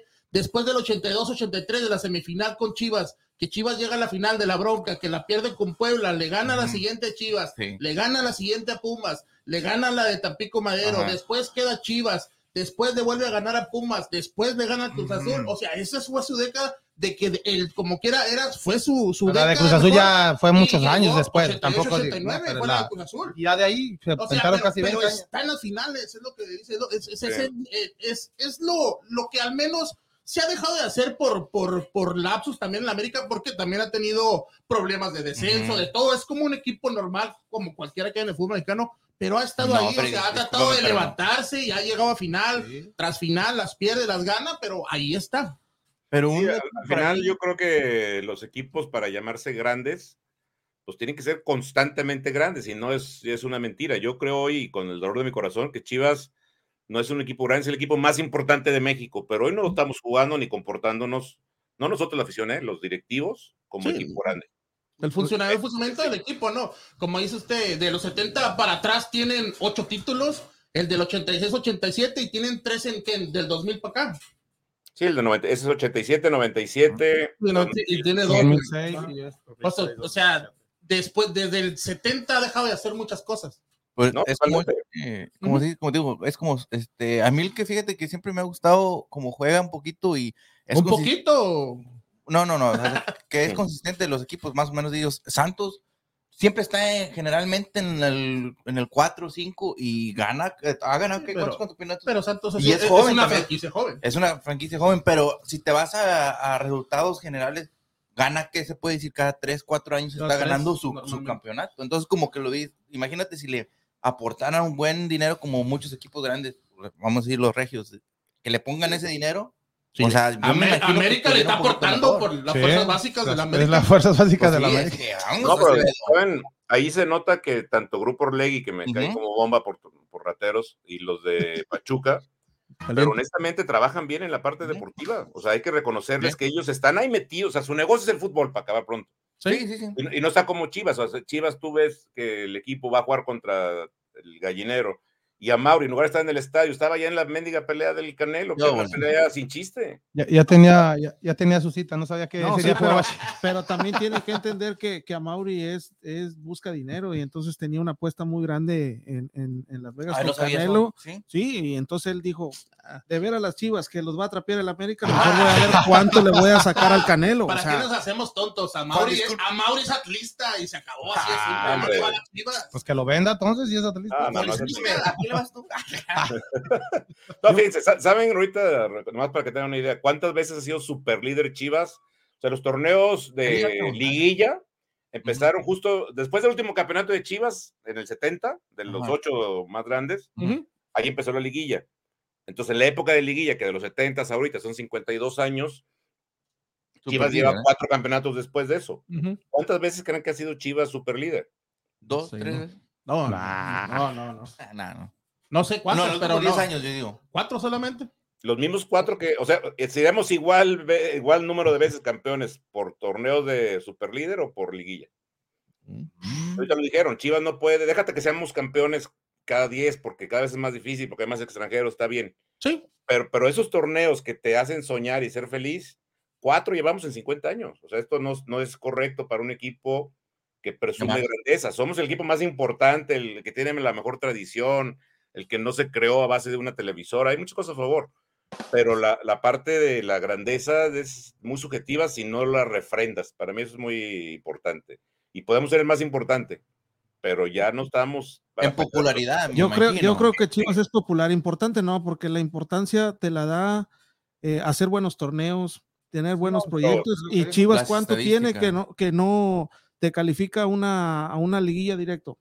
No, pero es esto, es el equipo que más cobra, el equipo que más llena plazas, el- es esto, eso sí creo que no está discusión. Ah, Chivas es el equipo que más importa en el fútbol mexicano. Yo- creo que también gran parte del problema de Chivas es la forma en cómo tratan a los jugadores, que hay jugadores muy indisciplinados este, y cobran bien, los, los apapachan, entonces el jugador se sube a un ladrillo y le juega el dedo con la boca a la afición pensando ser importantes cuando no representan este, ni defienden la playera de Chivas. Ya con el simple hecho de, de intercambiar playeras, Ay, o, o jugadores de una institución a otro, ya te habla de que el futbolista ya deja de, de- de- de ser como antes, de, de darle importancia a la playera que estás portando. Entonces, yo creo que uno de los grandes problemas de, de Chivas es eso. Yo siempre he estado en contra y lo voy a seguir estando de que se intercambien jugadores de, de América a Chivas y viceversa. Pero ahí no, eh, como dices tú, ahí no es problema de Chivas, es problema de ambos equipos, porque también América hace lo mismo. Sí, O sea, exactamente. es, es- es un problema en el cual no miramos bien, pero ambos jugadores lo hacen así. Porque hoy, hoy el futbolista se mortifica y tiene razón también, justificable, se mortifica más por su futuro que por el presente de un equipo, porque al final de cuentas ellos se van a ir y el equipo ahí se va a quedar. Y si dice, no, es que yo voy a Chivas por amor, aunque me paguen cinco pesos, y no voy a ir a la América porque lo odio y me pagan 20 pesos, nunca lo van a hacer. O sea, siempre se van a ir a donde aseguren un pero, futuro. Pero también, ta- también este pastorita, un poquito de lo que está diciendo Juan. Hay que recordar también cuando se fue Ramón Ramírez, ¿no? Al América, que él no quería irse, como dijo usted, y lo obligan a irse desde ahí, desde ese momento. Chivas cae en, un- en, en- en algo ah, que está en contra de sus principios. Sí, Igual sí. América en comprar un jugador así. Él tira la oferta, la oferta, la, la acepta Chivas, pero desde ahí empieza, desde ahí empieza. Y ahorita para mí, eh, por el nivel que ha mantenido América en los últimos años, creo que esta rivalidad entre América Chivas, ahorita con los jugadores que tiene América tiene Chivas, se va a empezar a hacer más grande, se va a empezar a, a formar un poquito lo que era antes, se va a quitar todas esas Esperemos, payasadas esperemos. todas estas payasadas de cambiar camisetas y de, de que se paró el, el, el musumbito arriba de la pelota Ay, y sacó ¿quién mozo es y le- ese perro? y le tomó foto y al final le dijo, Ah. me la mandas, güey. Todo, todo eso se va a acabar ya. Ya todo eso se va a acabar ya. Porque miramos jugadores, América está sacando mucho jugador de cantera que viene desde abajo y viene con el odio hacia la camiseta de Chivas. Chivas tiene que hacer lo mismo. Esos jugadores, un Alan Mozo no. Pero no- los tiene, güey. Pero tiene que Ahí está el chiquete, tal. un Alan Mozo no, no, no, no demuestra lo que es Chivas, un Alan Mozo, con eso, con ese carácter, no sé, a lo mejor no le dan mucha oportunidad, tiene muchas cosas que, se, que, que ver, venir, ser uno de los mejores jugadores, como dijo Enrique, en Pumas, llegar a Chivas, el no jugar, no sé, a lo mejor psicológicamente, como hizo el pastor, pero es algo que se tiene que acabar. Ahora, no sé si viste eh, que también yo vi mal y mira que, que deportivamente no odio a Chivas, porque no lo odio. no, no, a pesar de ser americanista, no lo odias. Pero imagínate, un personaje, no me va a dejar mentir el pastor, un personaje como el Oso González, portando la playera de Chivas. Pues nació en Ah, Chivas. no puede ser posible.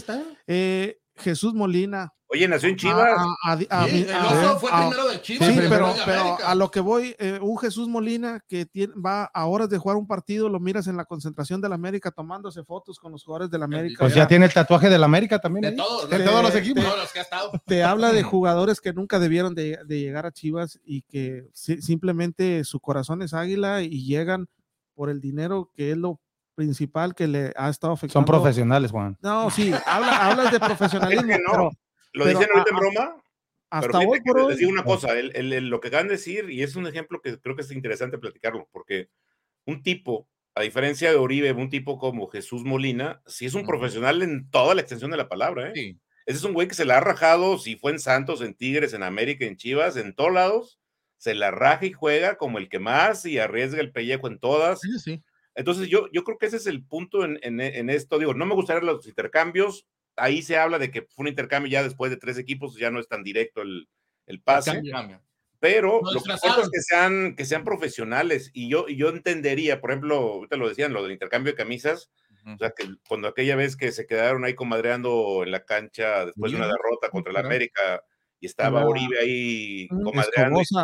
Sí, no manches, Mismo. Güey, entiende que nos duele a todos y tú vas ahí a saludar como si nada Risa, y sin jugar, sin hacer nada. Tipo Hazard con el Chelsea y el Real Madrid, ¿te acuerdas? Pues claro, tú, tú dices, oye, está bien, te pido que seas profesional y respetes la cancha. Si ya después del partido se fueron a echar unos vinos, pues es su pedo, pero en la cancha respétenos, en la cancha hablen y sientan lo que nosotros sentimos deportivamente, porque sí, el odio tiene que ser así, deportivo, no de, Sí, sí. no de a madrazos, ¿no? Sí. Pero, pero hay un Ah, eso sentimiento es y una calentura que va de acuerdo al juego y no puedes pisotearla. Me parece que es una falta de respeto muy grande. Pero el- a Mozo no se hubiese ganado la afición del Guadalajara a llegarle duro ahí al Monzumbito, llegar a barrerlo Claro. después de hacer esa, se lo hubiera ganado. Te digo que Pues con esa payasada me la hacen a mí, lo pongo de nalgas a la primera. Exacto, Y, No, no pasa y- y lo- y el que respondió fue Mier. pues. Igualmente al revés, hubiera sido un jugador. Sí, es lo yo mismo. como americanista, ¿sabes qué? Bárretele y si lo truenas, ni modo. Y bueno, y no, No. Es, ese, es, ese, es que eso es, es un odio, es el Pero- odio más pero grande también- mexicano. pero- y el odio entre América y Chivas es lo que vende el clásico, Sí, es lo que vende las camisas, es lo que vende todo alrededor, todo el, todo el fútbol mexicano. Muchos equipos dirán que no, sobre todo los regios, pero el fútbol mexicano sí, eh, gira alrededor de América Chivas, del clásico Correcto. nacional. No hay otro. Aunque ellos se quieran i- inventar otro, no hay otro. Si estás mal, si estás bien, los equipos siempre, siempre va a ser el clásico en el cual va a estar llamando. Estás esperando como Chiva que anda mal tu equipo, que en ese partido de la campanada, como americanista, si tu, equipo anda por las, por lo más bajo, que dé la campanada en ese partido y ahí empezar a, a sumar de a tres y a irte hasta lo más alto. Yo, yo también creo eh, y pienso, no sé qué piense Pastor, que a Chivas le falta más identidad a nivel, o sea, personajes como, no, como un Ramón Ramírez, como un Demetrio Madero, como un Fernando Quirarte, un Ramoncito Morales, un Osvaldo Sánchez, que pueden, deberían de llegar a una, a una institución como Chivas e inyectarle a, la- a- a los que están ahorita este, ahí ese amor, esa pasión que le metían ellos al equipo. No sé usted qué piense de, de eso. Hoy tienes a un tipo como Ricardo Peláez que ahí anda divulgando por los equipos, pero es un tipo que le falta un chorro de visión. Ya no Entonces, falta llegar a Pumas, ¿no? Para los cuatro. Sí, pues ya nomás le falta, pero yo creo que no cree usted que eso es lo que le debería de faltar a Chivas en, a nivel Mm. directivo, o sea, gente que sienta la playera y que le, que le inyecte esa, ese sabor, ese defender la playera a muerte en cada partido, y no solamente contra América, o sea, contra con cualquier equipo, y no crecerse solamente con América.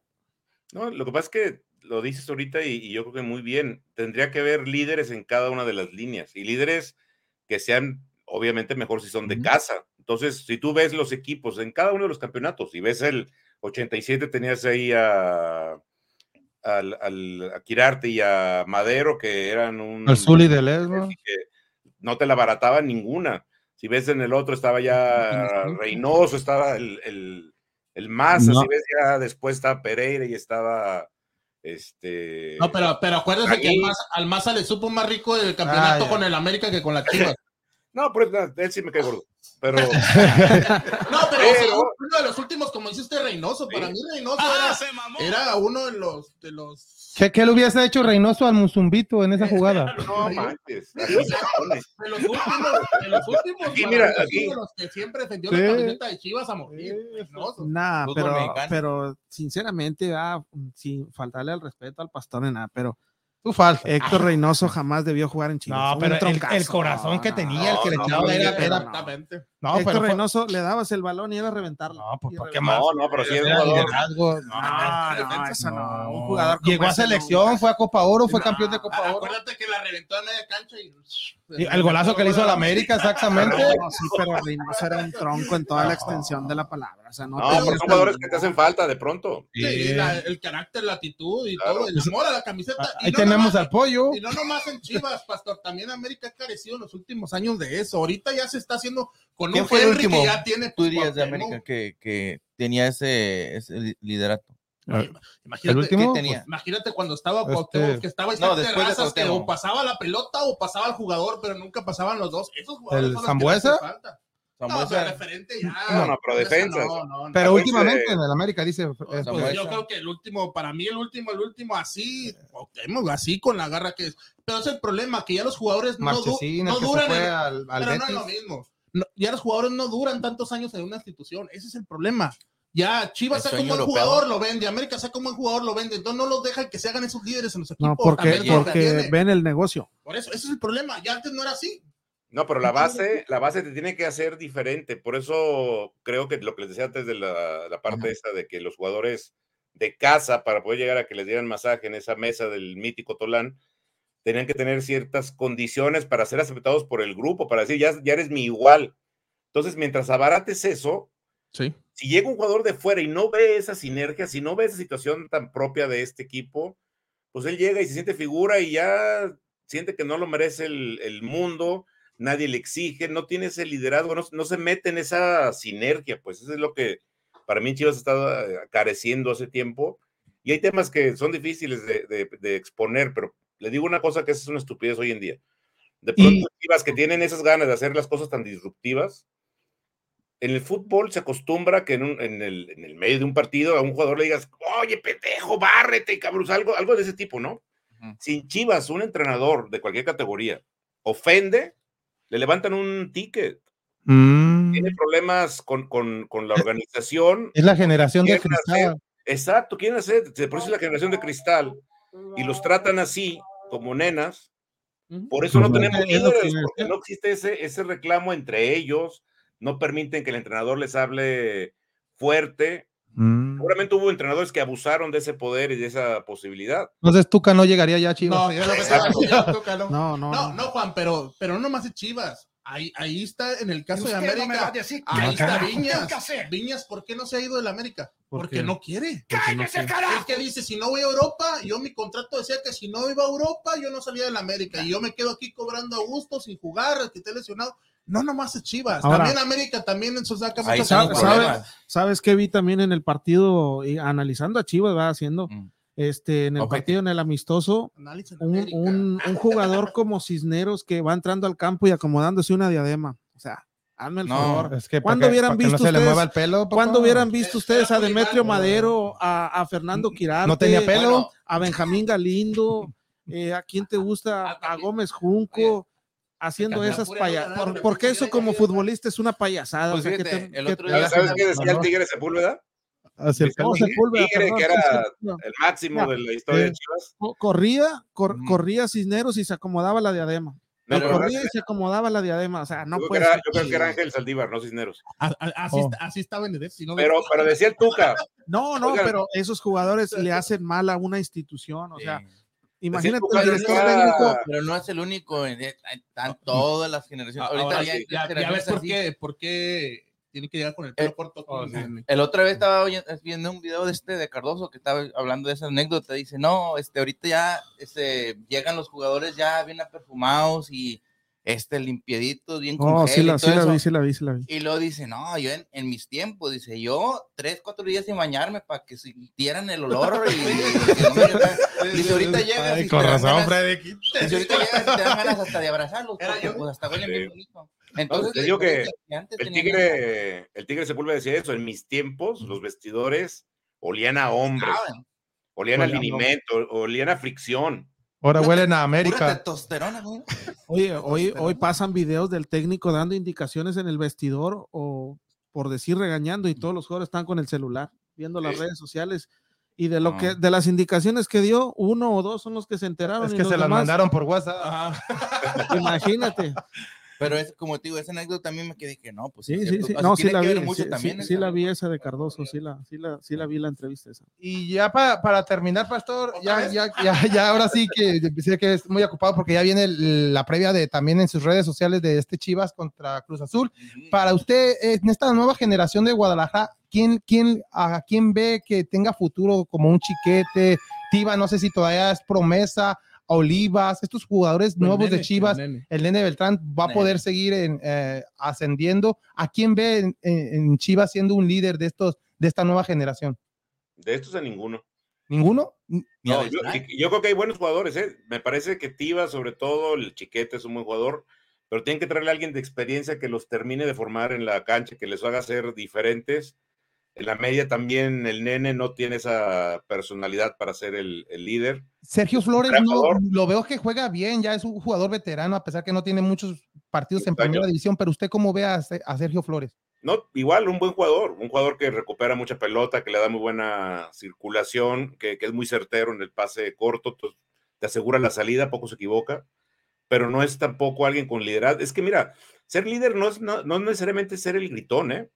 Ser líder, por ejemplo, les voy a decir un líder de Chivas que si les preguntan a toda la generación del 97, ¿quién creen que era el líder máximo de ese equipo? Y había jugadorazos desde atrás como Claudio, el Tiburón, Camilo, Coyote. eh, No me eh, diga que Nacho Ramón. Vázquez No, Coyote. o Coyote, y Alberto calladito. Coyote, sí. Y ese no lo, ubican, León. no lo ubican como alguien que sea gritón. No, y, no, es callado. Y todos dicen lo mismo, ¿eh? no mames, ese güey nos quedaba viendo feo y con eso te mentaba la madre. Pero decía lo otro, decía, a mí dámela y quítate de pedos. O sea, era dásela al jugador que sabe y realmente te resolvía. Ya Entonces, ni Camilo Romero, que era bien gritón. no, ese sí era brusco. es- decían que era el director técnico dentro del campo Ese sí era, ese sí era brusco. Pero fíjense la diferencia. O sea, un jugador cuando es líder es el que no se equivoca, el que dice, échenmela, yo me encargo. Es mi problema, yo voy y resuelvo. Entonces, eso hace falta, no, no nomás hablemos del lado enojón, del lado gritón de un líder, ¿no? Sino Y traer jugadores de- como de esa calidad, porque él no era, no era de fuerzas básicas de Chivas, él venía de León. de León. Sí, claro, pero pues ahora sí que no importa de dónde vengas, si lo que viene es a comprometerse. Y él, pues la gente sabe que vino de León, pero yo creo que todo el mundo se va a acordar de él como campeón con Sí, con. Chivas. ¿no? ¿Llegó Ramón Ramírez. con León, no, ¿verdad? Con Tita y Marquiño. Chivas, Sí, fue campeón con León. Sí, fue campeón con León, ¿verdad? Sí, en ese, claro. con Bucetich, en, esa, Con en ese. León. Y Del pues, 90 y Trajeron de ahí a, también a Turrubiates, ¿te acuerdas? Turrubiates, Carlos Turrubiates, exactamente. Subieron Turrubiates y Coyote. Ricardo Cadena, Cadenas es de Chivas, ahí sí, nació. también llegó a jugar en León, ¿verdad? Ricardo Sí, Cadena. sí. Él Sí, duró no, poco pues. en Chivas. Sí, exacto. No, pues, pues, muchas gracias, Pastor, y esperemos verlo pronto y esperemos que el Guadalajara gane el día de hoy o saque un buen resultado para que reciba en casa este próximo repechaje que ya sería el próximo sábado o domingo, ¿no? Exacto, tiene que ser sábado o domingo, se juega un solo partido, no hay ventaja en la tabla, es resultado directo, si hay empate, directo a penales. Entonces, No, si no es campeón no, no, América, no ¿quién va a ser campeón en este torneo, Pastor? Yo, yo veo muy fuerte a Pachuca, yo creo que es el que va a ser el campeón. Y lo veo muy bien, o sea, creo que Almada hoy por hoy es el mejor entrenador de México, pero sin duda, es el mejor estratega y tiene un buen equipo. Además, a lo mejor es menos poderoso en nómina que, que Monterrey o que Tigres o que América, pero está muy bien balanceado, es un equipo muy bien armado, no, no es un equipo armado a lo tonto. Y luego el cambio, la Chofis, imagínense, cambio de lujo, papá. Este también no sirve para nada. No, pues muchas gracias, Pastor, y gracias por, Santos, por, por su tiempo que siempre está con Vamos Houston. Le, le agradecemos. Sí, No, hombre, muchas gracias por la invitación. Saludos a toda la banda de los chivermanos allá en, en Estados Unidos, que son la mayoría que los, que los ven. Muchas felicidades y, y sigan adelante, porque estos proyectos son muy padres. La verdad es que refresca mucho que haya esas alternativas a lo de siempre, la televisión, y por eso estamos creciendo todos en este, en este medio. Yo muy agradecido por, por la invitación y siempre que se pueda, ya saben que estamos con gusto. No, muchas gracias a usted. Pastor, y lo, lo vemos pronto. Y que arriba la chiva, Eso, arriba. aunque ganen. Ah, muchas gracias al Pastor que siempre, siempre, siempre está con nosotros. Y hay comentarios, Ricardo, antes de irnos a, a otro segmento. Ah, Araceli Tomás dice saludos desde Monterrey. Saludos, saludos, Mayra Saludos dice prima. buenas tardes, saludos desde Ciudad Juárez. saludos, saludos. Ah, heartbreaking Pollution, vamos a lo de ah, I don't know, spam. Oh, saludos también. Dice hola, buenas tardes. Bueno, bueno. Buenas Oh, lady, saludos. Saludos a Vamos Houston. Saludos, saludos. eh. Anita Sabada dice Vamos Houston. Saludos, Saludos, saludos. Desde, desde González, San Luis Potosí. Yo, Oli González. Y Arnold James, pero pide, está pidiendo donaciones. Que algo que ocupa.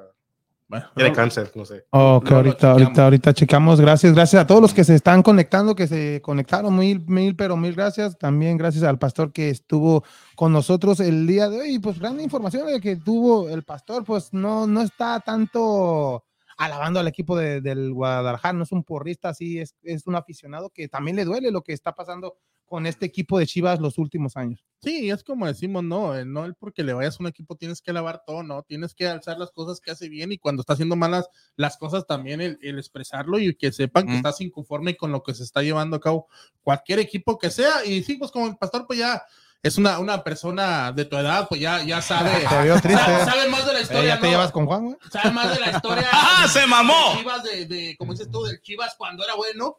Cuando era Entonces, grande, cuando era grande. es bueno, Sí, ¿no? sí. Porque a veces mucha generación y no nomás con Chivas, como te digo, con muchos equipos dicen, ah, pues yo le voy a ir a este porque tiene muchos títulos, pero no saben ni cuándo fueron los títulos, ni quién estaban.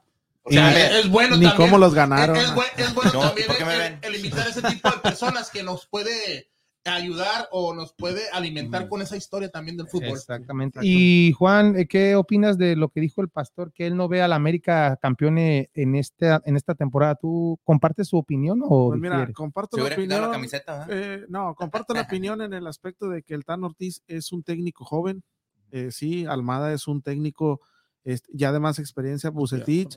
Eh, pero Tano creo- ya le ganó al Almada pero en este sí, torneo. exactamente, Pero- es a lo que iba, que dentro del campo la pelota rueda y ahí este, quien mejor la trate es el que va a ganar, pero se respeta la opinión, este, es- sabemos que, que en el fútbol todo puede pasar y que siempre se habla dentro del campo y no detrás de un micrófono, entonces yo creo que esperemos y que América después de lo que logró en el torneo lo pueda reafirmar con el campeonato, si no de nada le va a servir haber jugado Todos los números. todos los números que logró. eh, Henry Martin se quedó un gol de ser, de Líder. estar peleando por el liderato de goleo. Entonces creo que para que América este, haga las cosas bien, su único objetivo es el campeonato. Y un América 14. que, que empezó este torneo bastante irregular debido a que no tenía los resultados, se fue a la gira de Estados No, Unidos, regular, yo digo. se fue a la gira de, de Estados Unidos con malos resultados. El único eh, eh, partido positivo fue con el equipo del Real Madrid que le sacó el empate. De ahí vienen las derrotas con, con Tijuana, que fue exhibido el equipo del América a, a perder con este equipo de la frontera. Luego va con León, pierde con León, pero se le vio, desde ahí, desde ese partido de- con León, se vio la diferencia que podía levantar este equipo del América, porque perdió, perdió un buen sabor de boca y desde ahí en adelante vino esa racha ganadora de, de, de Tan Ortiz, pero esta novela Y desde ya, ya entonces, ¿no? ¿No ha sí. No ha perdido, no. Desde León. no, Desde fueron, do- fueron 12, ¿verdad? 12 Sí. sin perder. Sí, sí, exactamente. León. Y fueron que nueve victorias en forma consecutiva. Sí. Pero a, a lo que voy, e- esta novela ya, ya la hemos visto anteriormente con este, con el entrenador español, Sol- eh, argentino español, Solari. Solari. Pero la diferencia es que de Solari a este América, este América lo vemos más unidos, más eh, que se entienden con el entrenador y vemos que agrada el fútbol. Juega, juega, eh, le levantó el nivel a, estos equipos, a estos jugadores como un Roger, que con Solari lo habíamos perdido.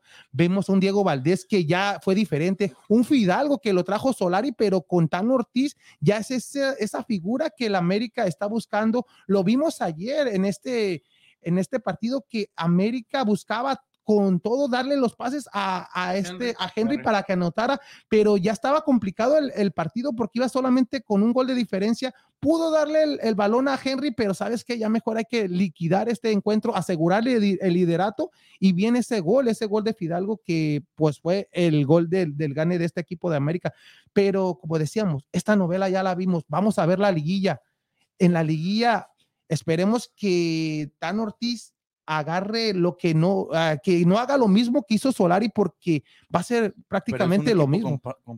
Son los mismos jugadores diferente. prácticamente. son los mismos jugadores. sí, lo, único jugadores. diferencia es el entrenador. Pero la diferencia también es la actitud que los dos han tenido. La diferencia de que un Tan Ortiz que lo está dejando jugar al jugador como él juega.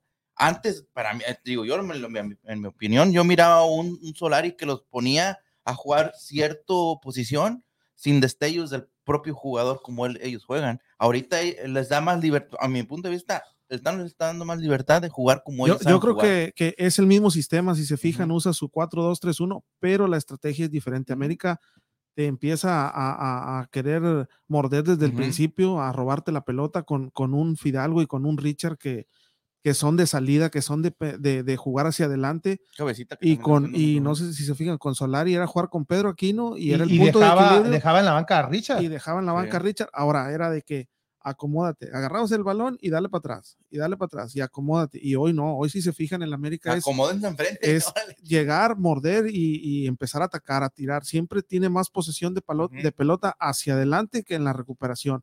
Fidalgo te cumple la, la doble función de distribución Y recuperación. y- y recuperación. Entonces creo que fue el mismo sistema que Solari, pero como dice, como dice Daniel, o sea, es la mentalidad del jugador de que decían, oye, te aburres de que siempre vas para atrás, acomodarte. O sea, si ya estás en medio campo, pues dale para adelante, o sea, no te, no te regreses.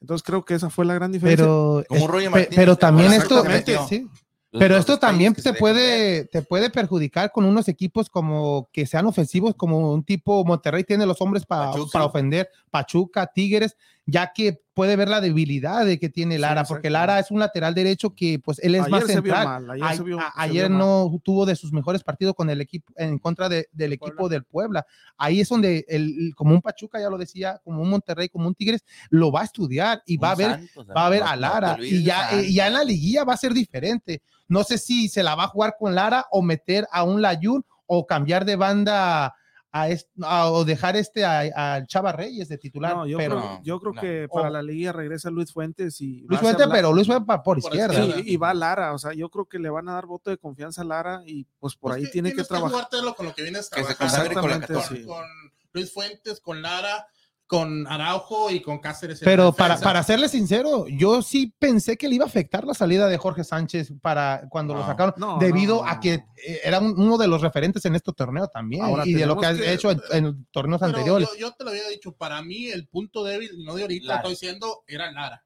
En esa posición, porque Sí. como para mí como central juega mejor. Pero está cubriendo bien esa posición. No, no está todo adaptado a esa posición.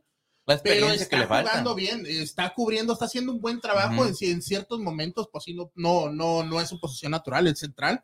Pero pienso que no va a haber problema y no hay que dar la confianza también. Y como dicen, el equipo está muy unido. Algo también que a Tano le ha beneficiado mucho en ese torneo es que no ha tenido las lesiones que tuvo Solari con los Sí. jugadores. Un. Roger nunca lo miramos al 100.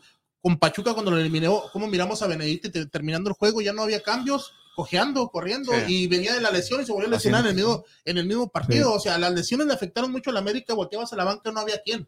Ahora sí volteas a la banca y A Roger. tienes a Aquino, a Roger, a Jonathan, tienes, tienes una. Porque le ha sabido dar Jonathan rotación Dos al Santos. equipo. Sí. Porque le da rotación al equipo y no juega y- siempre. y dónde. tienes a- a, a exactamente. Viñas. Ahora, como te digo, para mí lo mejor que le puedo haber eh, pasado a la América es Henry Martin, que volvió a su nivel. Y No, Jonathan hasta y el Jonathan, cabecita de ya jugar. lo pusiste en su posición natural donde jugaba en Cruz Azul. Oye, se Entonces, adaptar, tienen un- Sí. Exactamente. Es lo que tiene, tiene un grupo muy unido. Para mí, si me dices, va a ser campeón, no sé. Pienso que es el equipo que juega mejor de los que están ahorita. en Estadísticamente sí torneo. tiene para De campeón. nada te sirve el liderato, como decimos, más que si llegas a una final, pues cerrar con todo en casa, en- en- con tu gente, o en la liguilla, una semifinal.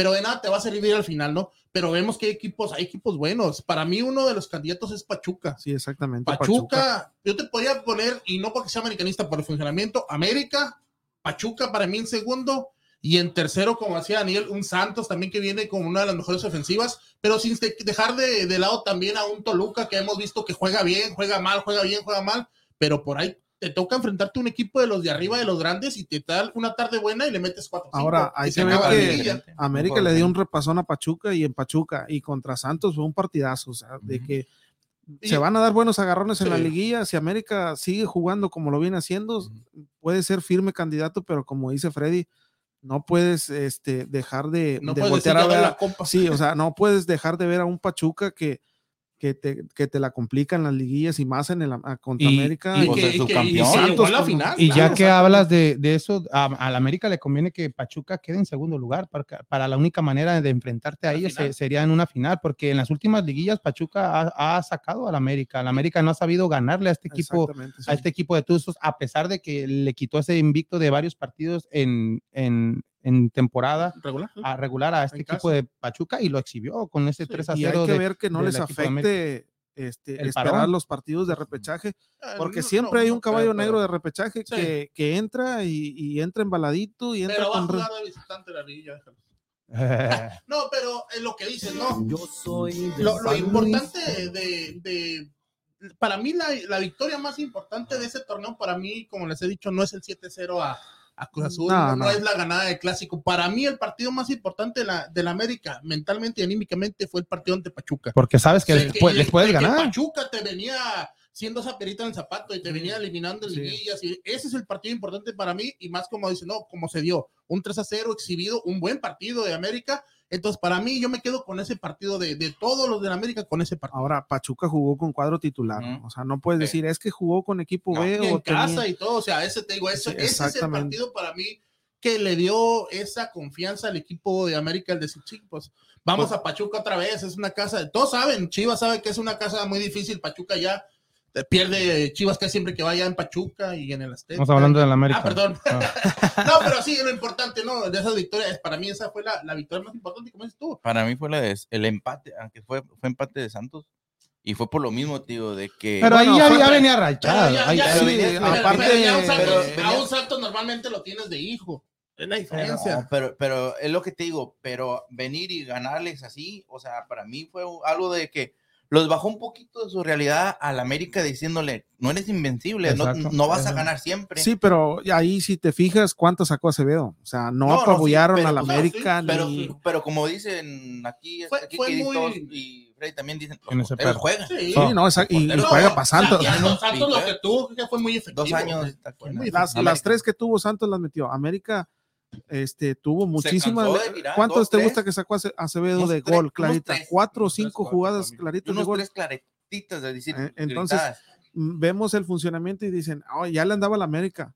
Pues sí, pero también fíjate cuánto tiró. Vamos a hablar un poquito de Chivas. Que ya- ya de- sí. de- Sí, hermano. Después de, de este segmento del nido águila de Vamos Houston, ya hay que hablar de los partidos de, de que se vienen el día de hoy, Monterrey en contra de Pachuca, ¿no?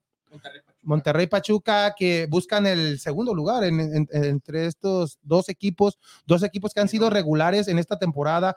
Pachuca más, más visto, más, su juego más agradable a lo contrario de Monterrey. Monterrey ha sacado los resultados, pero siempre ha quedado a deber a la afición y más al fútbol mexicano con este tremendo plantel, a pesar de que su jugador estrella Funes Mori sigue lesionado, se dice que le van a dar unos 20, 30 minutos en este encuentro, pero ven un Monterrey ya en esta liguilla que pueda hacer un, Monterrey peligroso, ya con, no. ya con Funes Mori, con Berterame y con No. este Aguirre ya en liguilla siendo otro equipo diferente, más aparte de los jugadores como un Mesa, tiene jugadores, tiene el plantel para ser una liguilla diferente, ser espectacular, lo que no fue en el torneo regular, pero como decíamos, tiene a Bucetich, ¿no?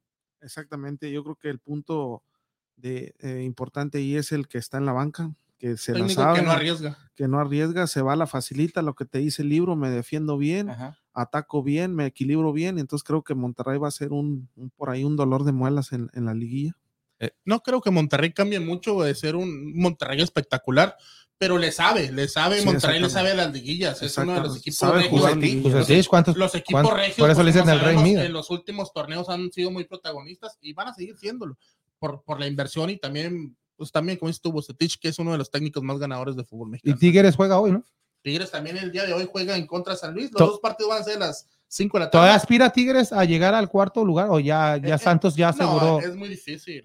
Es muy difícil. Eh, lo empataría en puntos, pero Santos tiene mucha más diferencia de goles. Por yo creo que, yo creo que. Tigres va a ser la, la decepción del torneo. Yo creo que Tigres no tiene, tiene plantel, pero vuelvo a la misma. Creo que Está muy Mi- chato en este momento. Creo que Miguel. Herrera este, se le perdió el equipo, buscó todo el tiempo protagonismo él y no el equipo, entonces creo que, que Tigres va a ser la gran Pero no, no, puede- no podemos decir de este equipo de Tigres, Juan y compañeros, de que no, no sé si es el entrenador, pero ya es, ya es un equipo veterano, ya es un equipo. Depende, depende uno mucho de- de, de- ya, de ya cumplieron ciclos como este Pizarro, Nahuel, a pesar de su gran nivel que sigue Nahuel, de, Carioca. de Carioca, del mismo Guiñac, que ya no es el mismo Guiñac que llegó hace cinco años, o sea que es la, ya este equipo de Tigres debe renovar esos jugadores. Se- Taubín debe de jugar ya a ser el porqué es del mejor pagado de la liga junto a Ochoa, de demostrarlo el por qué es el mejor pagado de la liga este Taubín, que no ha demostrado prácticamente nada, ha sido un mercenario para mí eh, lo que ha hecho Taubín, ha hecho goles, ha, ha habido laxos, pero no es el jugador con- consistente a lo que fue un André Pierre Guignac, que desde que llegó demostró el por qué Tigres lo trajo, pero Taubín no, la verdad, no ha hecho nada. Es- Y es por eso que ahí se ve reflejado a un Tigres que para mí Tigres está haciendo viejo. Sí, un- sí, exactamente, un sí, equipo pero viejo. como dices tú, no, es muy diferente cuando llegó Guiñac, llegó a ser el, el dueño del equipo. Él llegó que todos jugaran para el líder. Y pues Taubín, ¿no? Taubín es muy diferente. No vas a quitar a, a Guiñac. ¿eh? Yo, pues, Taubín No, va a empezar a hacer algo, no, y es algo posición diferente. lo quiten, es, igual, es pero- posición diferente. Pero, pero lo traes como mejor sí. pagado, lo traes para que sea líder del equipo. Exactamente, si lo traes por, con ese sueldo, es para la afición va a ser, es el jugador más caro de la liga, pues tiene algo para ser el jugador más caro de la liga, eh, debe ser un, jugador, un jugadorazo, eh, viene de ser campeón del mundo a pesar de que solamente jugó 30 segundos en, un, en una Copa del 20 Mundo. segundos y metió gol. No, Pero hay entró de cambio. mejores, hay, me- hay mejores, te la pongo fácil. El chavo Murillo de San Luis juega mejor que Taubín. Exactamente, y Ese ese, jugador ya no va a estar ahí. y América lo, lo, Lo, lo- lo- lo lo quería buscó, también, sí, sí. pero ya no creo, ahí está Brian, ¿no? O sea, ¿O Sí, qué también, posición pu- puede ser? sí, este- sí, también ese- puede ser, Brian acaba de llegar. Incluso Sendejas te juega mejor de lo que te está jugando. Ta- Tawin se la pasa más tiempo lesionado, que lo que juega. Pero yo creo que el problema de Tigres es equipo viejo y que su director técnico se, se, se vuelve loco. O sea, da- unas declaraciones que dices tú, no puede ser No sabe posible. perder, no, No, sabe Sí, perder. o sea, No, es que no y siempre nada, culpa, siempre culpa a alguien Al- más al y nunca ni a su sistema ni a su estrategia. O sea, siempre el culpable son jugadores, arbitrajes, ya hasta los directivos, ya está hablando de bajas del equipo cuando los jugadores ahí los tienen. Anímicamente, estar Los hablando tumbas. con los jugadores de que este jugador ya le voy a buscar salida o que anímicamente los bajando. estás tumbando y, y les estás dando un dardo de que en, el, en la liga se te bajen de ritmo porque ya el entrenador Ya te vas. ya te vas. Entonces creo que, que el mayor problema que tiene Tigres es, es, eh, la edad y su entrenador que para mí es un simple motivador nada más. Pues un, como esto, un Quiñones también que ya va de salida. Sí, ya no, pues son varios jugadores, la- te la podemos- mayor- te puedes decir que 6, 7 jugadores, fácil. Exactamente. Aquino De- tampoco estuvo en su nivel en todo el torneo. Y ya cuántos años tiene Aquino también. Y, jugando como lateral, lateral. o sea que- El Chaca Rodríguez, que se Chaca, la pasó imagínate, ya- lesionado. Hugo Ayala. El, el central este me parece malísimo, el central que trajeron. no, trajeron? No, ¿Al la verdad no es para la, la para una institución de Tigres. Al que viene del, fu- oh, el que viene del fútbol de Inglaterra. Samir, creo que, que hay mejores centrales. Yo pensaba que, hablabas de Li- Linowski, el que, el que era de Cruz Azul. También se mira medio, medio troncozón para un equipo como ¿De Tigres. Eh, Eh, Para un equipo como Eh. Tigres, ni Lipnowski ni Samir son, son, son, son, son centrales para una institución como Tigres. Han tenido mucho mejores, como un Juninho, como un Hugo Ayala. pero en su momento. ya ves, a Hugo Ayala no lo tomas en cuenta. Y es un, es un, es buen central, o sea, Sí. es tiempista, es ordenado, te da salida al equipo y preferiste traerle competencia. Entonces creo que por ahí Miguel Herrera es el quien se ha equivocado más en la toma de decisiones. Entonces la culpa es de Miguel. Entonces, si no, no ven, Gran parte, no, gran para parte. ustedes no ven un Tigre que, que pueda dar la sorpresa en esta liguilla y que, claro que no, y que sea y que, se- y que pueda ser campeón en este torneo. Si, si hoy ves, si hoy vemos el partido de Tigres y lo analizas y pasa lo mismo, se me hace que va a ser muy difícil que, que incluso pase repechaje. Y piensan que, sin- si- ponle, que no llegue ni a la liguilla el equipo de Tigres. ¿Piensan que es el adiós de, de, de Herrera? Tiene Pero que De- ser. es un- debería de, pero la como ya ¿no? está planeando No, el siguiente la- no, torneo, El repechaje. El No, repechaje pero, no, pero es, un, es un equipo que, como sabemos, Tuca Ferretti dejó la vara muy alta. Exacto. Tampoco no puedes venir a empezar a, a- a- a- a todo el trabajo de 10 años que se te empiece a seguir en No, picada. Pero, todo que, pero toda la afición de de un lado Tigre lo pedía, pedía un juego, juego ofensivo. A, pesar eso no de que hecho. tú- eso, no pero, lo ha hecho. pero no vas a decir, es un técnico que lo traje. pero él dijo, va a haber muchos goles. que lo traje Guiñá va a hacer chingo de goles. temporada. Ya es eso- un técnico que ya tiene sus temporadas, ya viste que no te dio resultado, ok, no te dio resultado, le das vuelta a la hoja y buscas a alguien Ahora, más. le armaste un equipo a su gusto y a su placer y ni así te funcionó. Yo creo que, que no sé si se fijan también en el tema directivo. Miguel Herrera llevó su propio jefe, Cubero. Mauricio Culebro. Ah, mi culero. Este, entonces, culero. en América, era- en América, Baños en. América fue lo mismo. Llevó a Santiago Baños, quitó a Ricardo. Peláez porque lo cuestionaba. Entonces, creo que, que por ahí Tigres se equivocó en cambiar de directiva. Incluso mucha gente decía, es que Tuca Ferretti juega aburrido, pero ganaba. Ganaba. Y hoy con Miguel Herrera ni juegas ofensivo, ni juegas bonito, le pagas No bien y no ganas. Entonces, creo que, que mucha gente debería de entender eso de que lejos de, de- de ser porrista, primero tienes que analizar lo que está pasando en el equipo. O sea, se está dando un retroceso en el equipo. Exactamente, exactamente. Y otro de los partidos de hoy va a ser el de, aparte de eso, ya es el que de las. Chivas contra Cruz Azul, un Cruz Azul que después de la salida de, de Diego Aguirre, este entrenador uruguayo, levantó, los hizo levantar, no sé si es el, el- por el nuevo eh, entrenador o porque no querían a este eh, entrenador uruguayo, pero hizo varios cambios, le han funcionado a este, a Potro Gutiérrez. Potro Gutiérrez, a pesar de que tiene un, un, un- alguna manchita con ese partido de, de Juárez. Juárez que iban ganando 2 a 0 con un hombre de más, les empatan, pierden también con Rayados, pero se ha visto bien en los últimos encuentros este Cruz Azul, tres victorias en forma consecutiva tiene esta máquina, puede entrar ya en mejor posición en este repechaje ganándole al equipo de Guadalajara, pero y un Guadalajara que viene a la inversa. ¿Cómo ven este encuentro? ¿Piensan que Chivas debe de ser el motivo ya de, empezar de, con Cruz Azul para entrar mejor posesionado a un repechaje o piensan que Cruz Azul va a seguir con esta racha?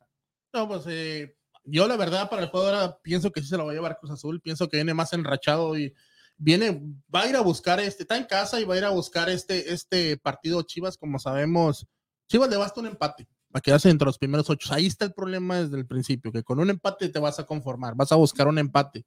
Debería de buscar la victoria, pero Cruz Azul se va a ir por todo con la victoria, porque con una victoria te metes en los primeros ocho y recibes en casa. Exactamente. ¿Y ves un Cruz Azul peligroso, Juan o Daniel, después de, de, de gan- que le llegue a ganar a Chivas cuatro victorias en forma consecutiva, pase al repechaje, entra a una liguilla, ¿lo ven peligroso? ¿Ya ven un Cruz Azul diferente a, a lo que fue en el inicio del torneo? Yo creo que, que sí se, no sumamente, pero creo que es, es, tiene un técnico que conoce el fútbol mexicano, a, como tú decías de Diego Aguirre, que le entregaron una papa caliente sin conocer un proyecto sin Pero ni sus cabeza. declaraciones también son absurdas, Juan. Lo que dice, ¿Qué esto- dijo? eh, Cruz Azul me va a servir de trampolín para la MLS. qué Sí, pero es que no, no conocía la historia de que Cruz Azul es Cruz Azul.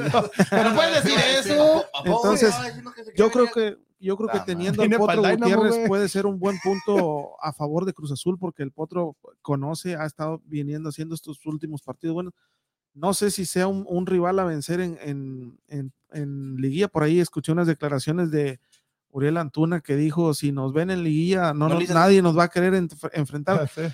Pero creo que hay mejores planteles que Cruz Azul, líneas por líneas. Sí, Y- pero, pero en este momento ponle de ganar Cruz Azul, pues viene muy anímicamente, se enracharía anímicamente eh, con todo. Imagínate de meterse en un octavo lugar y que clasificaran los primeros ocho, que no hubiera sorpresas en el repechaje, te enfrentarías a un América. Eh, ¿Y, y, y tú crees que no quisieras de entrar en octavo lugar el sacarte la espinita de ese 7-0? O sea, todo. Se te va dando una cosa, ya entrando en la liguilla, se, Se te va dando una cosa con otra. Y- igual Chivas, igual del y- torneo y de no- se y nos- nos regresamos a- de lo de que Pumas. pasó con Pumas. Es- nos regresamos, pasó, nos regresamos a como- eso, como dice Daniel, de Pumas, aquí va a ser la clave Tan Ortiz, saber Sí. jugar esos, Sí, exacto, esos encuentros. exactamente. ya si te enfrentas pues, a alguien como Cruz Azul o Pumas. dicen, más que nomás una, una No, pero ya, ti- liguilla. ya no, pero, debes de tiene- ver lo que hizo cuadro, el entrenador tiene y cuadro, tienes tiene mejor. título, ta- también ahí es algo. Y que- también los jugadores, Sí, ya, o, ya sea, saben. o sea, tienes un cuadro, como dijo el pastor, el, el- el acoplamiento que tienen los, los jugadores, el que todos, todos festejan, todos corren, porque en realidad todos corren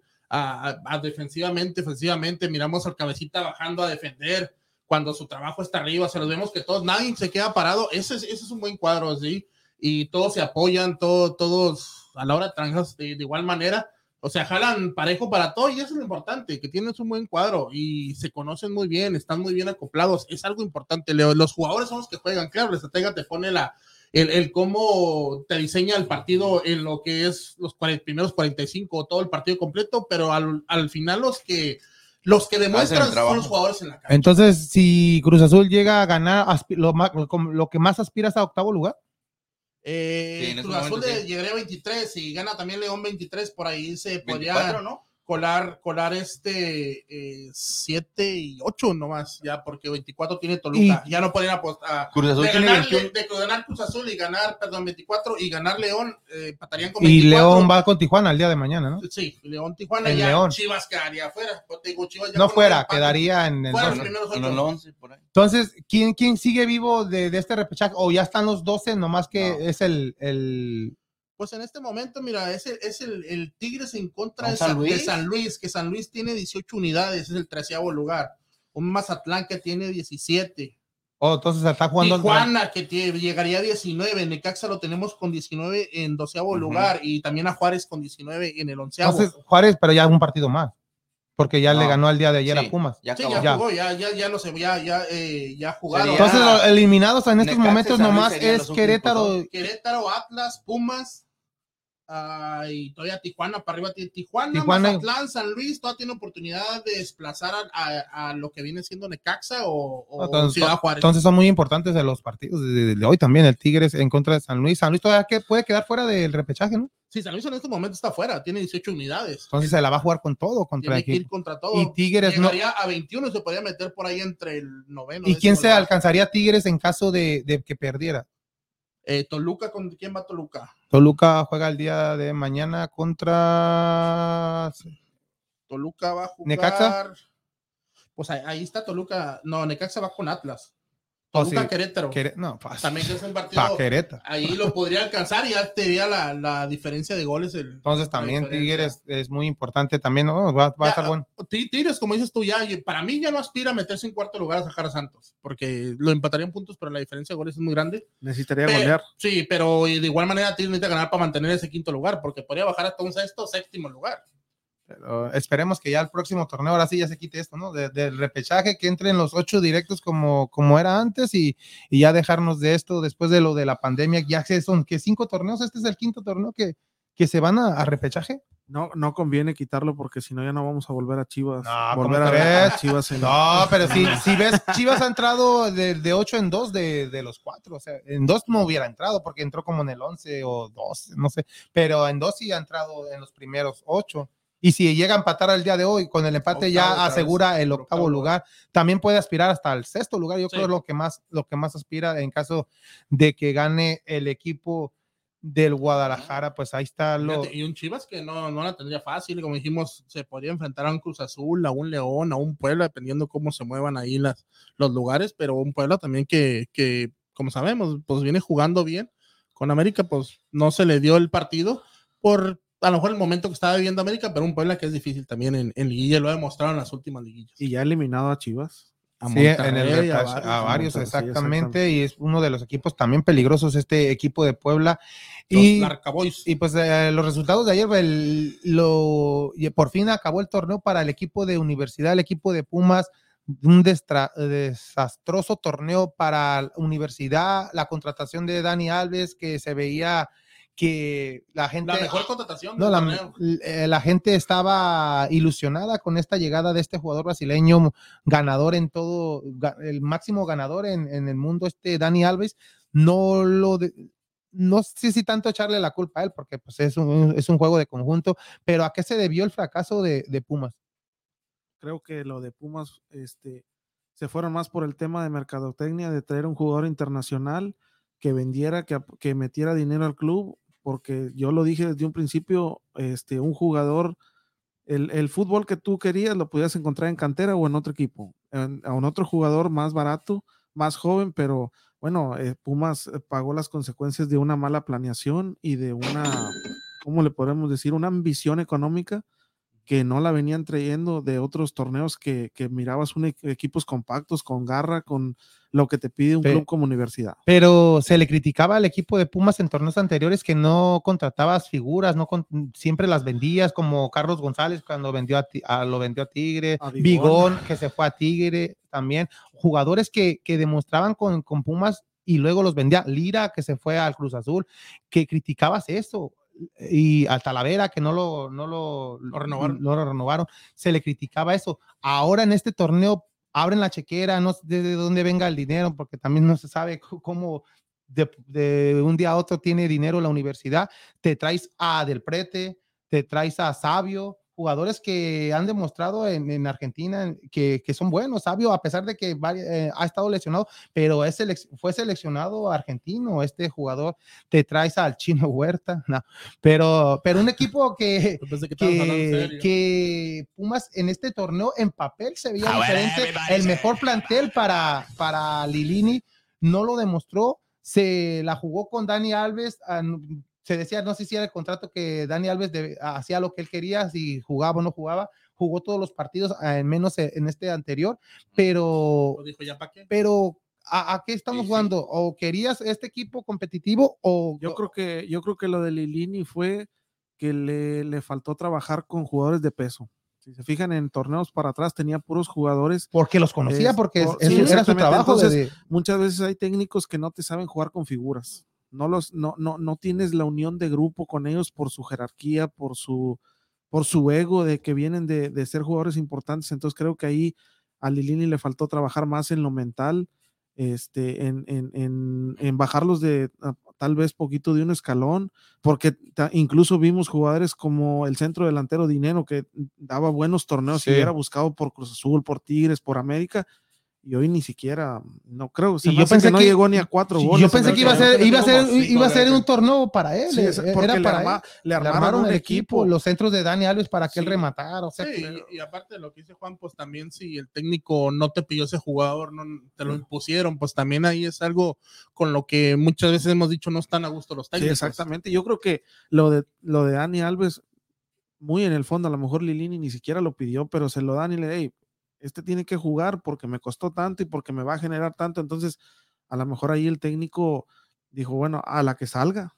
Y ahí él eh, en su mentalidad se va a ir tranquilo porque va a decir, yo les demostré que con menos plantel podía hacer cosas buenas porque no me impusieron jugadores. Hoy me los impones y ahí están los resultados, que tal vez a su directiva es lo que le pueda decir él.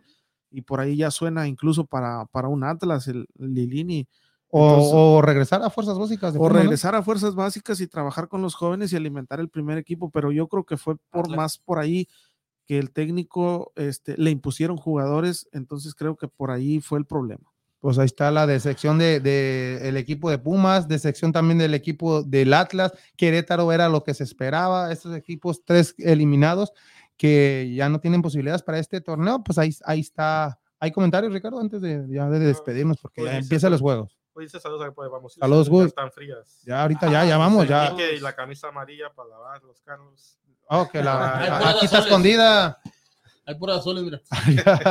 Nada, muchas gracias a Cuy. Y pues vamos, porque ya va a empezar el equipo de Tigres. Ahorita, ¿no? Tigres San Luis. A, a las Tigres 7, San al- Luis. digo, perdón, a las 5. Ambos equipos, ambos eh, Sí. juegos van a ser el de Monterrey Pachuca. El de San Luis Tigres y el de Monterrey. Pues ahí está.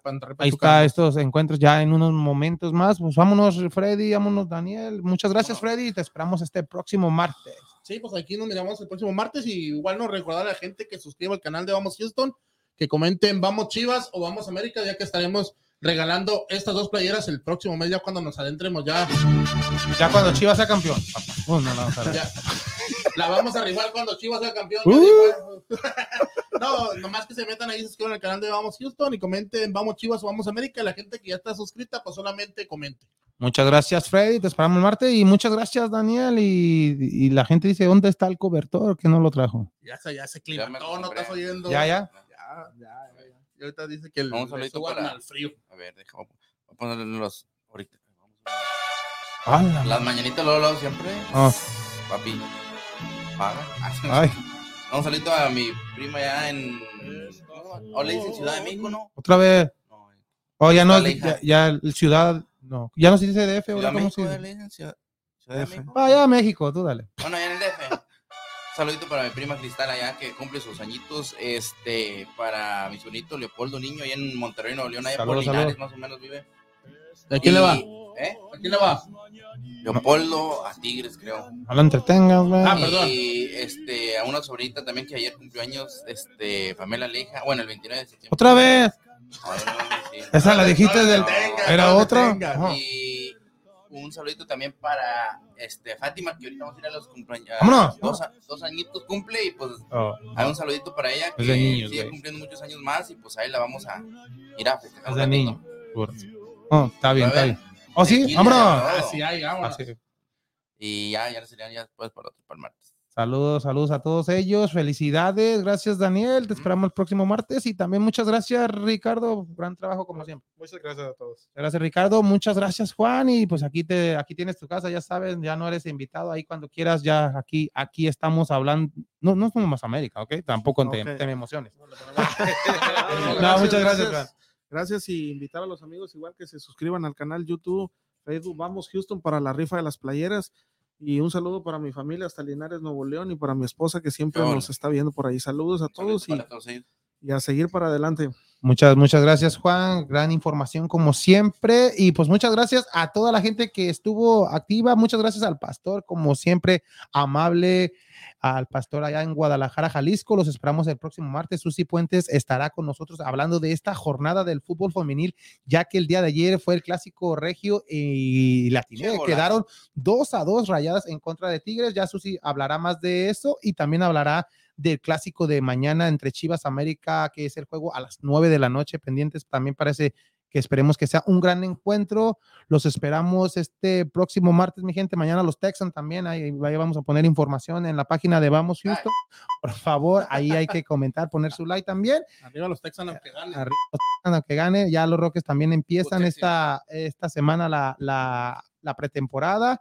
Mucha información, mi gente. Lo bueno de, de todo esto es que el Dynamo ya también ya se va a acabar la temporada. Ya no vamos a, a Oh, llorar. pero un- una felicitación al Dash, Houston Dash, que Oh, ya- Houston- ellos, ellos no, ya llegaron eh, a los playoffs. Está como las chivas femenil. lo- lo- las mujeres son los que levantan y los hombres, pues no. Los equipos, ¿eh? Exactamente. Muchas gracias, mi gente. Los esperamos el martes a las 7 de la noche en su podcast favorito y en español de Vamos, Houston. Gracias, gracias.